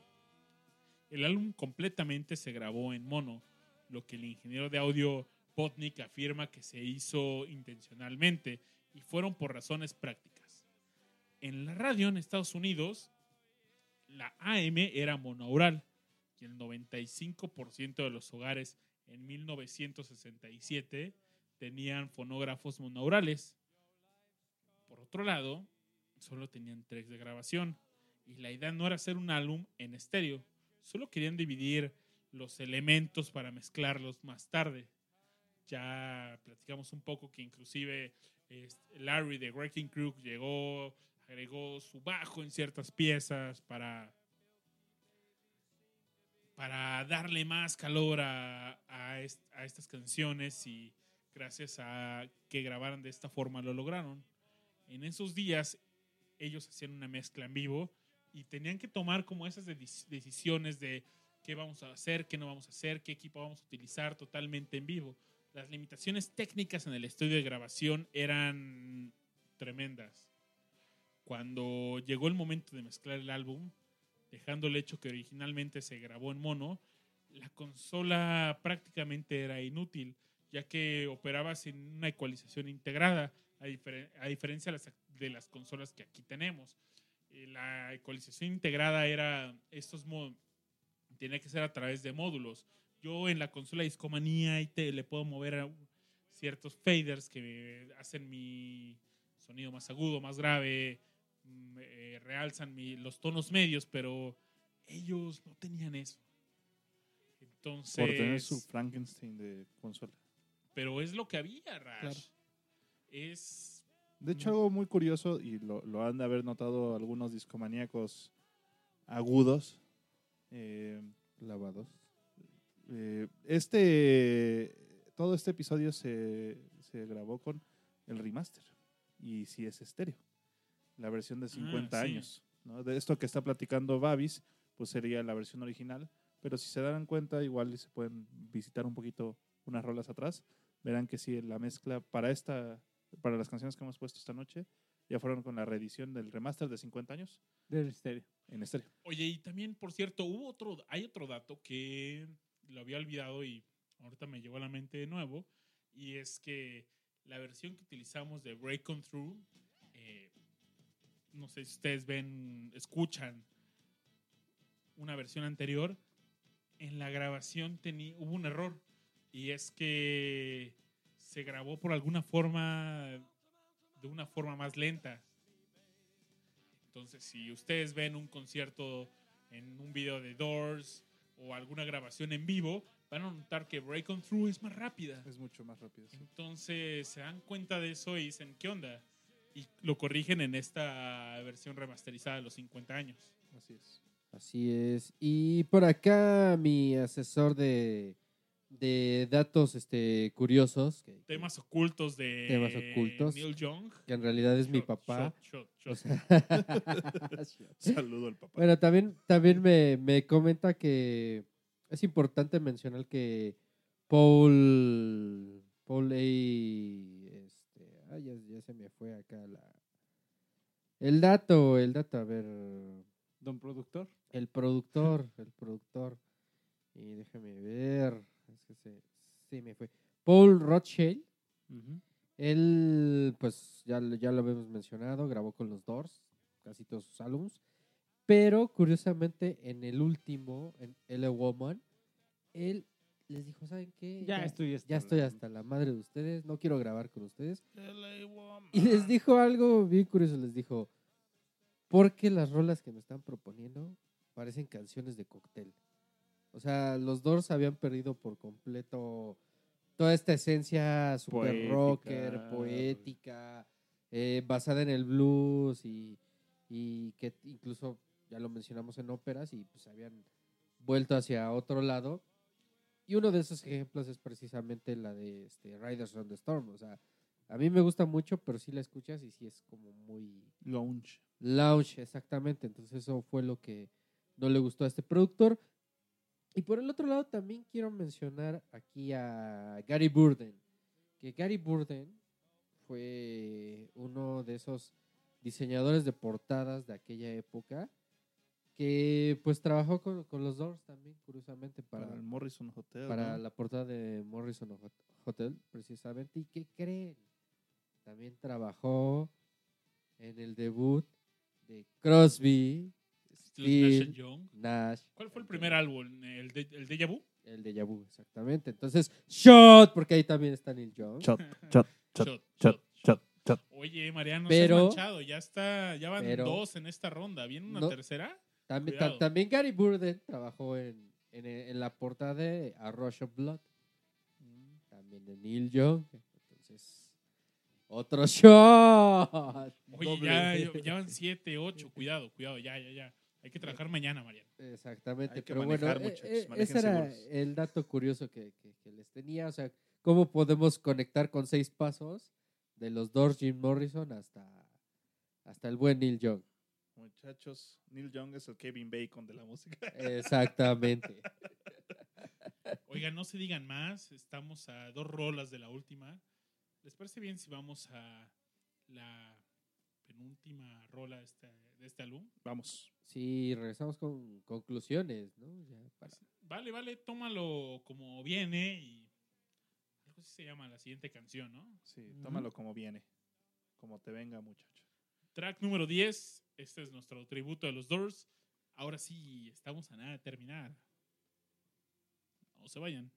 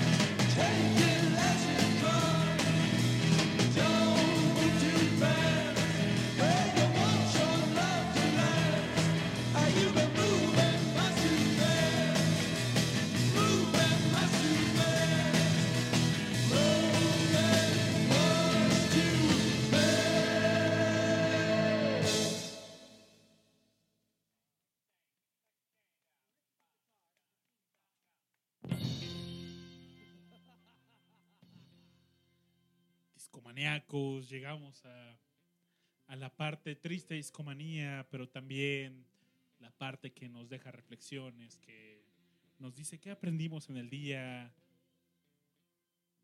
que es la parte de conclusiones. Concluyamos entonces.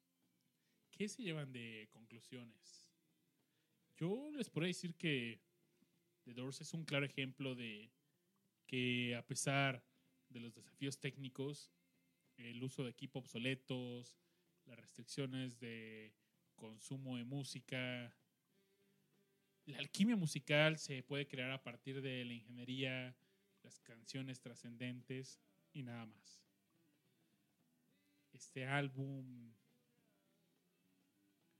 Es el debut de una grande agrupación legendaria. Ahora que veo el estudio de Escomanía, tenemos algunos cuadros de grandes músicos y digo, ¿por qué no tenemos uno de Morrison y el resto de los integrantes de la banda? ¿Por qué no están Ricky los Cuervos? Ricky los Cuervos. Mariano, Ah, bueno. Podríamos aventarnos un programa de fácil seis horas de, de los Doors. Eh, pero bueno, se quedaron como muchas cosas sí, sin platicar. Eh, creo que yo les recomendaría ver la de Apocalypse Now. Eh, una película bastante interesante donde está musicalizada precisamente por... por justo empieza con la de The End. O sea, es la, la canción que abre esa película. Eh, y no sé, yo, yo me quiero despedir co- con, con una anécdota. Creo que a mí me quedó tan marcado eh, esta música y en especial este disco y Jim Morrison y los Doors que, que, que la primera vez que, que- que viajé a París, o sea, lo, lo que yo, lo primero que yo quería era, era al cementerio donde estaba la tumba de Jim Morrison, o sea, es como... es una atracción turística, ¿no? Sí, la parada obligada, porque aparte, o sea, me tocó ir en una época de, de, este otoño, que allá el otoño está más cabrón, porque ya hay un chingo de frío, ahí sí se ven cómo las hojas caen, o sea, no es un clima random como aquí en México. Entonces entras al cementerio y hay cuervos, o sea, vas caminando por ahí, escuchas a los cuervos, ves así como toda la, to- todos los árboles sin hojas y, y de pronto empiezas a ver las tumbas de, de distintas pues, personajes históricos, ¿no? O sea, ahí está Belardo y Eloísa, ahí está este, la tumba de Chopin, un compositor, pero curiosamente la más visitada es la de Jim Morrison.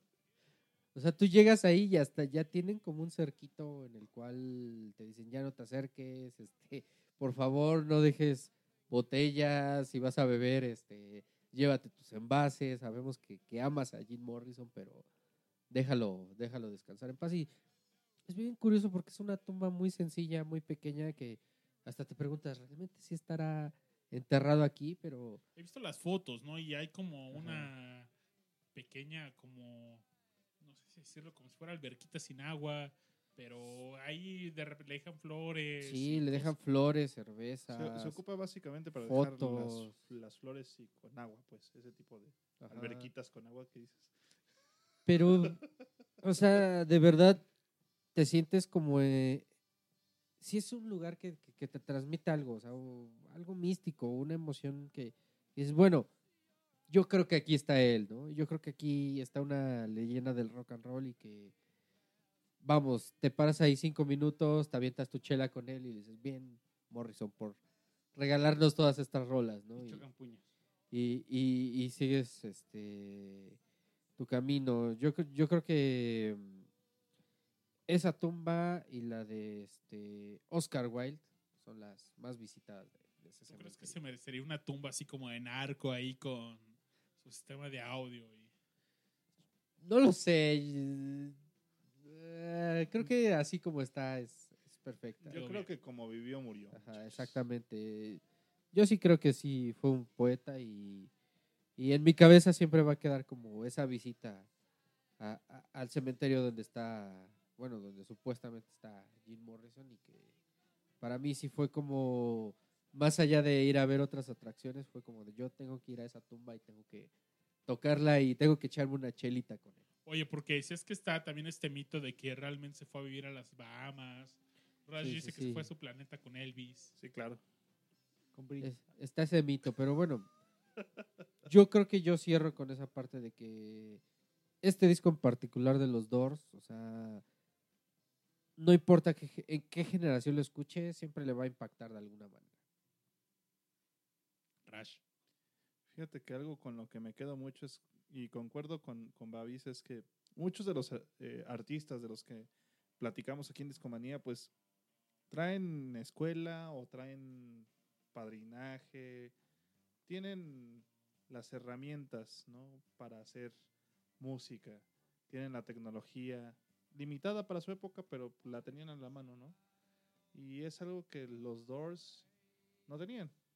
Eh, ellos se aventaron al ruedo y donde grabaron y donde hicieron música y con las cosas con las que hicieron música para este primer disco, no era ni top of the line, ni avant-garde, nada por el estilo. Era lo que pudieron jalar del basurero básicamente y sacar ¿no? Eh, un disco, producirlo. Es algo que a mí me parece extraordinario. Y también dentro de la idea del mismo disco, todas las innovaciones musicales que existen en el mismo, pues a mí eso realmente es mind blowing como tal, ¿no? Yo creo que eso es lo bonito de este disco y lo que le deberíamos de aplaudir a, a los Doors, el esfuerzo y la, la calidad de producto que sacaron con las limitaciones que tenían para hacerlo, ¿no? Para los subsecuentes discos, como pegó también este disco, ya tenían más tecnología, ya tenían más recursos, ¿verdad? Pero este, pues, yo creo que sería lo más indie de lo indie que podría haber en aquella época, ¿no? Y, y, o sea, indie que terminó siendo mainstream, ¿no? Y yo creo que sí quedó muy bien y les aplaudo mucho la no tanto, quizá no tanto a los a los Doors per se, pero sí al, al ingeniero, al productor, al máster. Todos ellos se rompieron el coco bien cabrón para sacar este disco adelante, me cae de madre. Sí, Yo creo que no fue tan independiente porque hubo una fuerte campaña de marketing.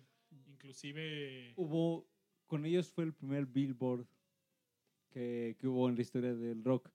Porque lo que sucedió es que ellos sacaban el disco antes del 67. En el verano. Acaban en el verano Pero del lo 66. pusieron para el Navidad. 67.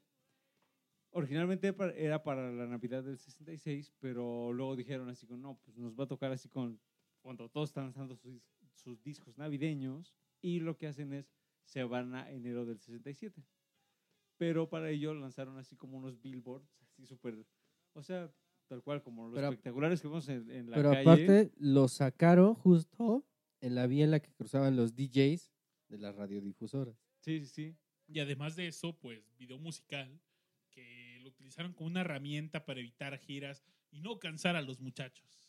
¿Para qué no se quedan en los chamacos? Yo, yo creo que, o sea, sí, eso es, de hecho fue un, pero eso fue después de la producción del disco. No, o sea, fue para pu- publicarlo. Ah, que por cierto, se me olvidó comentarles y eso me lo pidió un compañero del trabajo. Dice la leyenda que aparte, o sea, que, que todo el mundo habla de cuando los Doors vinieron a México, ¿no? Pero que existe una leyenda en la cual los locos del ritmo, no, no, este, sí, los, los locos del ritmo César Costa y... fueron a Ah, no, Estados Unidos a hacer una gira y que cuando fueron a California los Doors le abrieron a ellos Los locos de ritmo. en el 66. ¡Qué loco! Bueno, sigan. Sorpresas, sorpresas. Aureliano. Antes de ir con mi conclusión, quiero, quiero leer un poco de esta entrevista de que hace la Rolling Stone. Eso estamos hablando de el 69. Estamos a punto de llegar a la, a la famosa gira de México que justo por ahí mencionamos hace, un- hace unos minutos. Am, seguramente ya tendremos oportunidad de hablar más de los, de los Doors em, y de las aventuras de Jim Morrison en la Ciudad de México, en Teotihuacán, en el Museo de Antropología, etcétera, etcétera. Pero volviendo con la entrevista, por ahí le preguntan lo siguiente. ¿Cómo te ves a ti mismo? ¿Como poeta? ¿Como rockstar? ¿Como qué? Y responde Jim Morrison. En realidad no recibo mucha retroalimentación, salvo por lo que leo. Me gusta leer cosas que escriben al respecto. Es el único momento en donde recibo cierta retroalimentación acerca de todo esto, refiriéndose a la banda, por supuesto. Al vivir en Los Ángeles, no es gran cosa. Es una ciudad anónima con una vida anónima. Nuestro grupo nunca alcanzó niveles de un fenómeno de masas. que otros sí quizás lo hayan alcanzado. Nunca hubo una adoración de masas. Así que nunca me, nunca me sentí tan allegado a esto. Creo que me siento y creo que me veo a mí mismo como un artista consciente, capaz de desconectarse en el día a día, asimilando información. Me gusta ver el teatro de mí mismo. Estoy, estoy sumamente interesado en esto en la actualidad. A pesar de eso, me sigue gustando cantar. Y bueno, esta, esta entrevista es del 69, entonces con relación a, a nuestro disco, que es del 67, está un poquito apartado, pero creo que vemos aquí una, una combinación interesante entre el poeta, entre el músico y entre cómo la, la música y la poesía en realidad no están nada separadas, porque al final del día, pues la, la poesía inició como algo musical, ¿no? Ah, hace miles, miles de años atrás. Pero quizás lo que yo destacaría era algo que me llamó bastante la, atención mientras veía algunos documentales acerca de The Doors, que era que los documentales hablaban de el lado oscuro de la psicodelia. Mientras en, en el 67 muchos de los discos psicodélicos de- del momento estaban en el verano del amor, en una sensación muy shiny, muy sunny, muy soleada, etcétera, etcétera. Eh, pues estos chicos, cuando están grabando In The End, apagan todas las luces y solo se cuenta que nada más estaba esta velita, ¿no? O ahí una luz muy pequeñita mientras interpretaban la canción, ¿no? Y a mí me gusta pensar que es un- una psicodelia de la noche, una psicodelia que así mm, ellos abrazaron y tomaron como suya y que de alguna manera em, sí termina siendo como un disco fundamental. ¿Por qué? Porque mientras hay artistas que están dando este lado soleado de la, de la psicodelia, pues alguien tenía que, que, que hablar de ese otro lado, ¿no? Así como tenemos un día, tenemos a la noche y que es como, con, el- como inicia el disco con, con Break On Through y al final con In sí es esta noche total. Y lo que vamos a escuchar ahorita que ya nos vamos, ya estamos en el final de Discomanía, vamos a escuchar The End, que es una canción sumamente nocturna y que, como vengo comentándoles, pues se, se canta, se graba en el estudio en oscuridad prácticamente total. Y que aparte la letra es todo un poema que hasta la fecha, o sea, es muy críptico y, y que pocas personas avientan como a, a interpretar qué es lo que quería decir. Yo creo que es la Jim canción Morrison. más atemporal de este álbum. Sí, no, tú la puedes Sí, seguir escuchando y sigues sin entender qué chingados quería decir Morrison. Lo único de, de lo que podemos estar ciertos es que estaba viendo ese lado oscuro del, pues, de este movimiento hippie, ¿no? Que como bien nos enseñaban el lado soledo, pues también para dar este ciclo completo, el lado nocturno. Entonces, amigos de Discomanía, gracias por acompañarnos. Llegamos al final de este show dedicado a The Doors, el primer disco de The Doors, publicado en 1967. Y vámonos con The End. Esperemos que la disfruten. Babis. Discomaníacos, esperen más programas de The Doors. Nos tardamos tres años en dedicar un show completo a The Doors, pero Creo que está chido. les prometo que no van a pasar otros tres para que esto Sacamos la ocurra de nueva. eh, perdonen por la espera. Strange Days es algo que merece ser visitado. Claro, y muchos álbums más de The Doors. Jim Morrison, toda una leyenda. Los otros integrantes, Ray. eh, vaya, por algo seguimos hablando de ellos después de 52 años. Discomaníacos, esto fue nuestro pequeño tributo. Esperamos que haya sido de su agrado. Estamos muy honrados de que nos hayan acompañado hasta este momento del programa, pero llegó la hora de despedirnos. Y ahora despedimos Discomanía con el final de las puertas.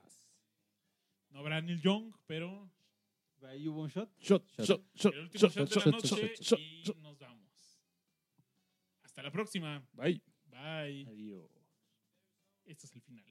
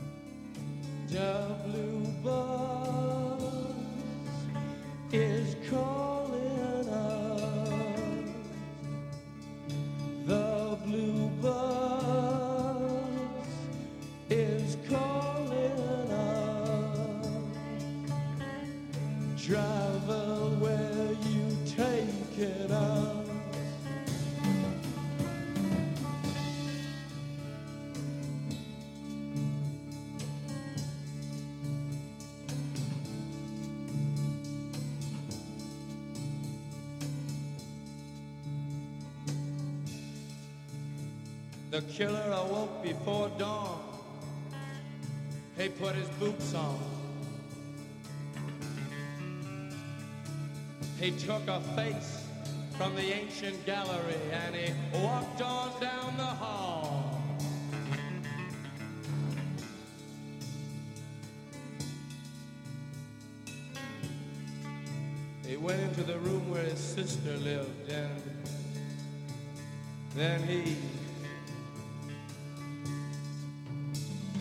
Visit to his brother and then he he walked on down the hall and he came to a door. And he looked inside.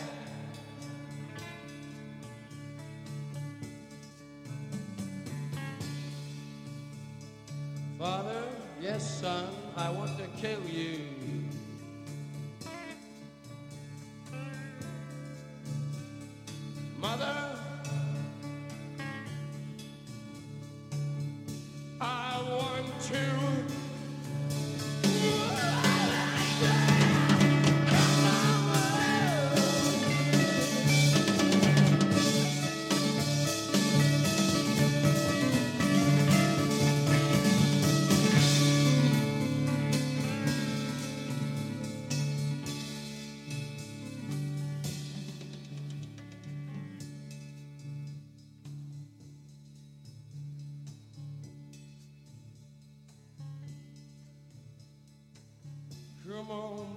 Take a chance with us.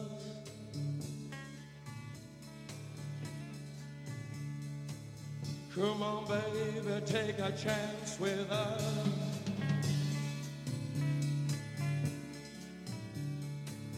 Come on, baby, take a chance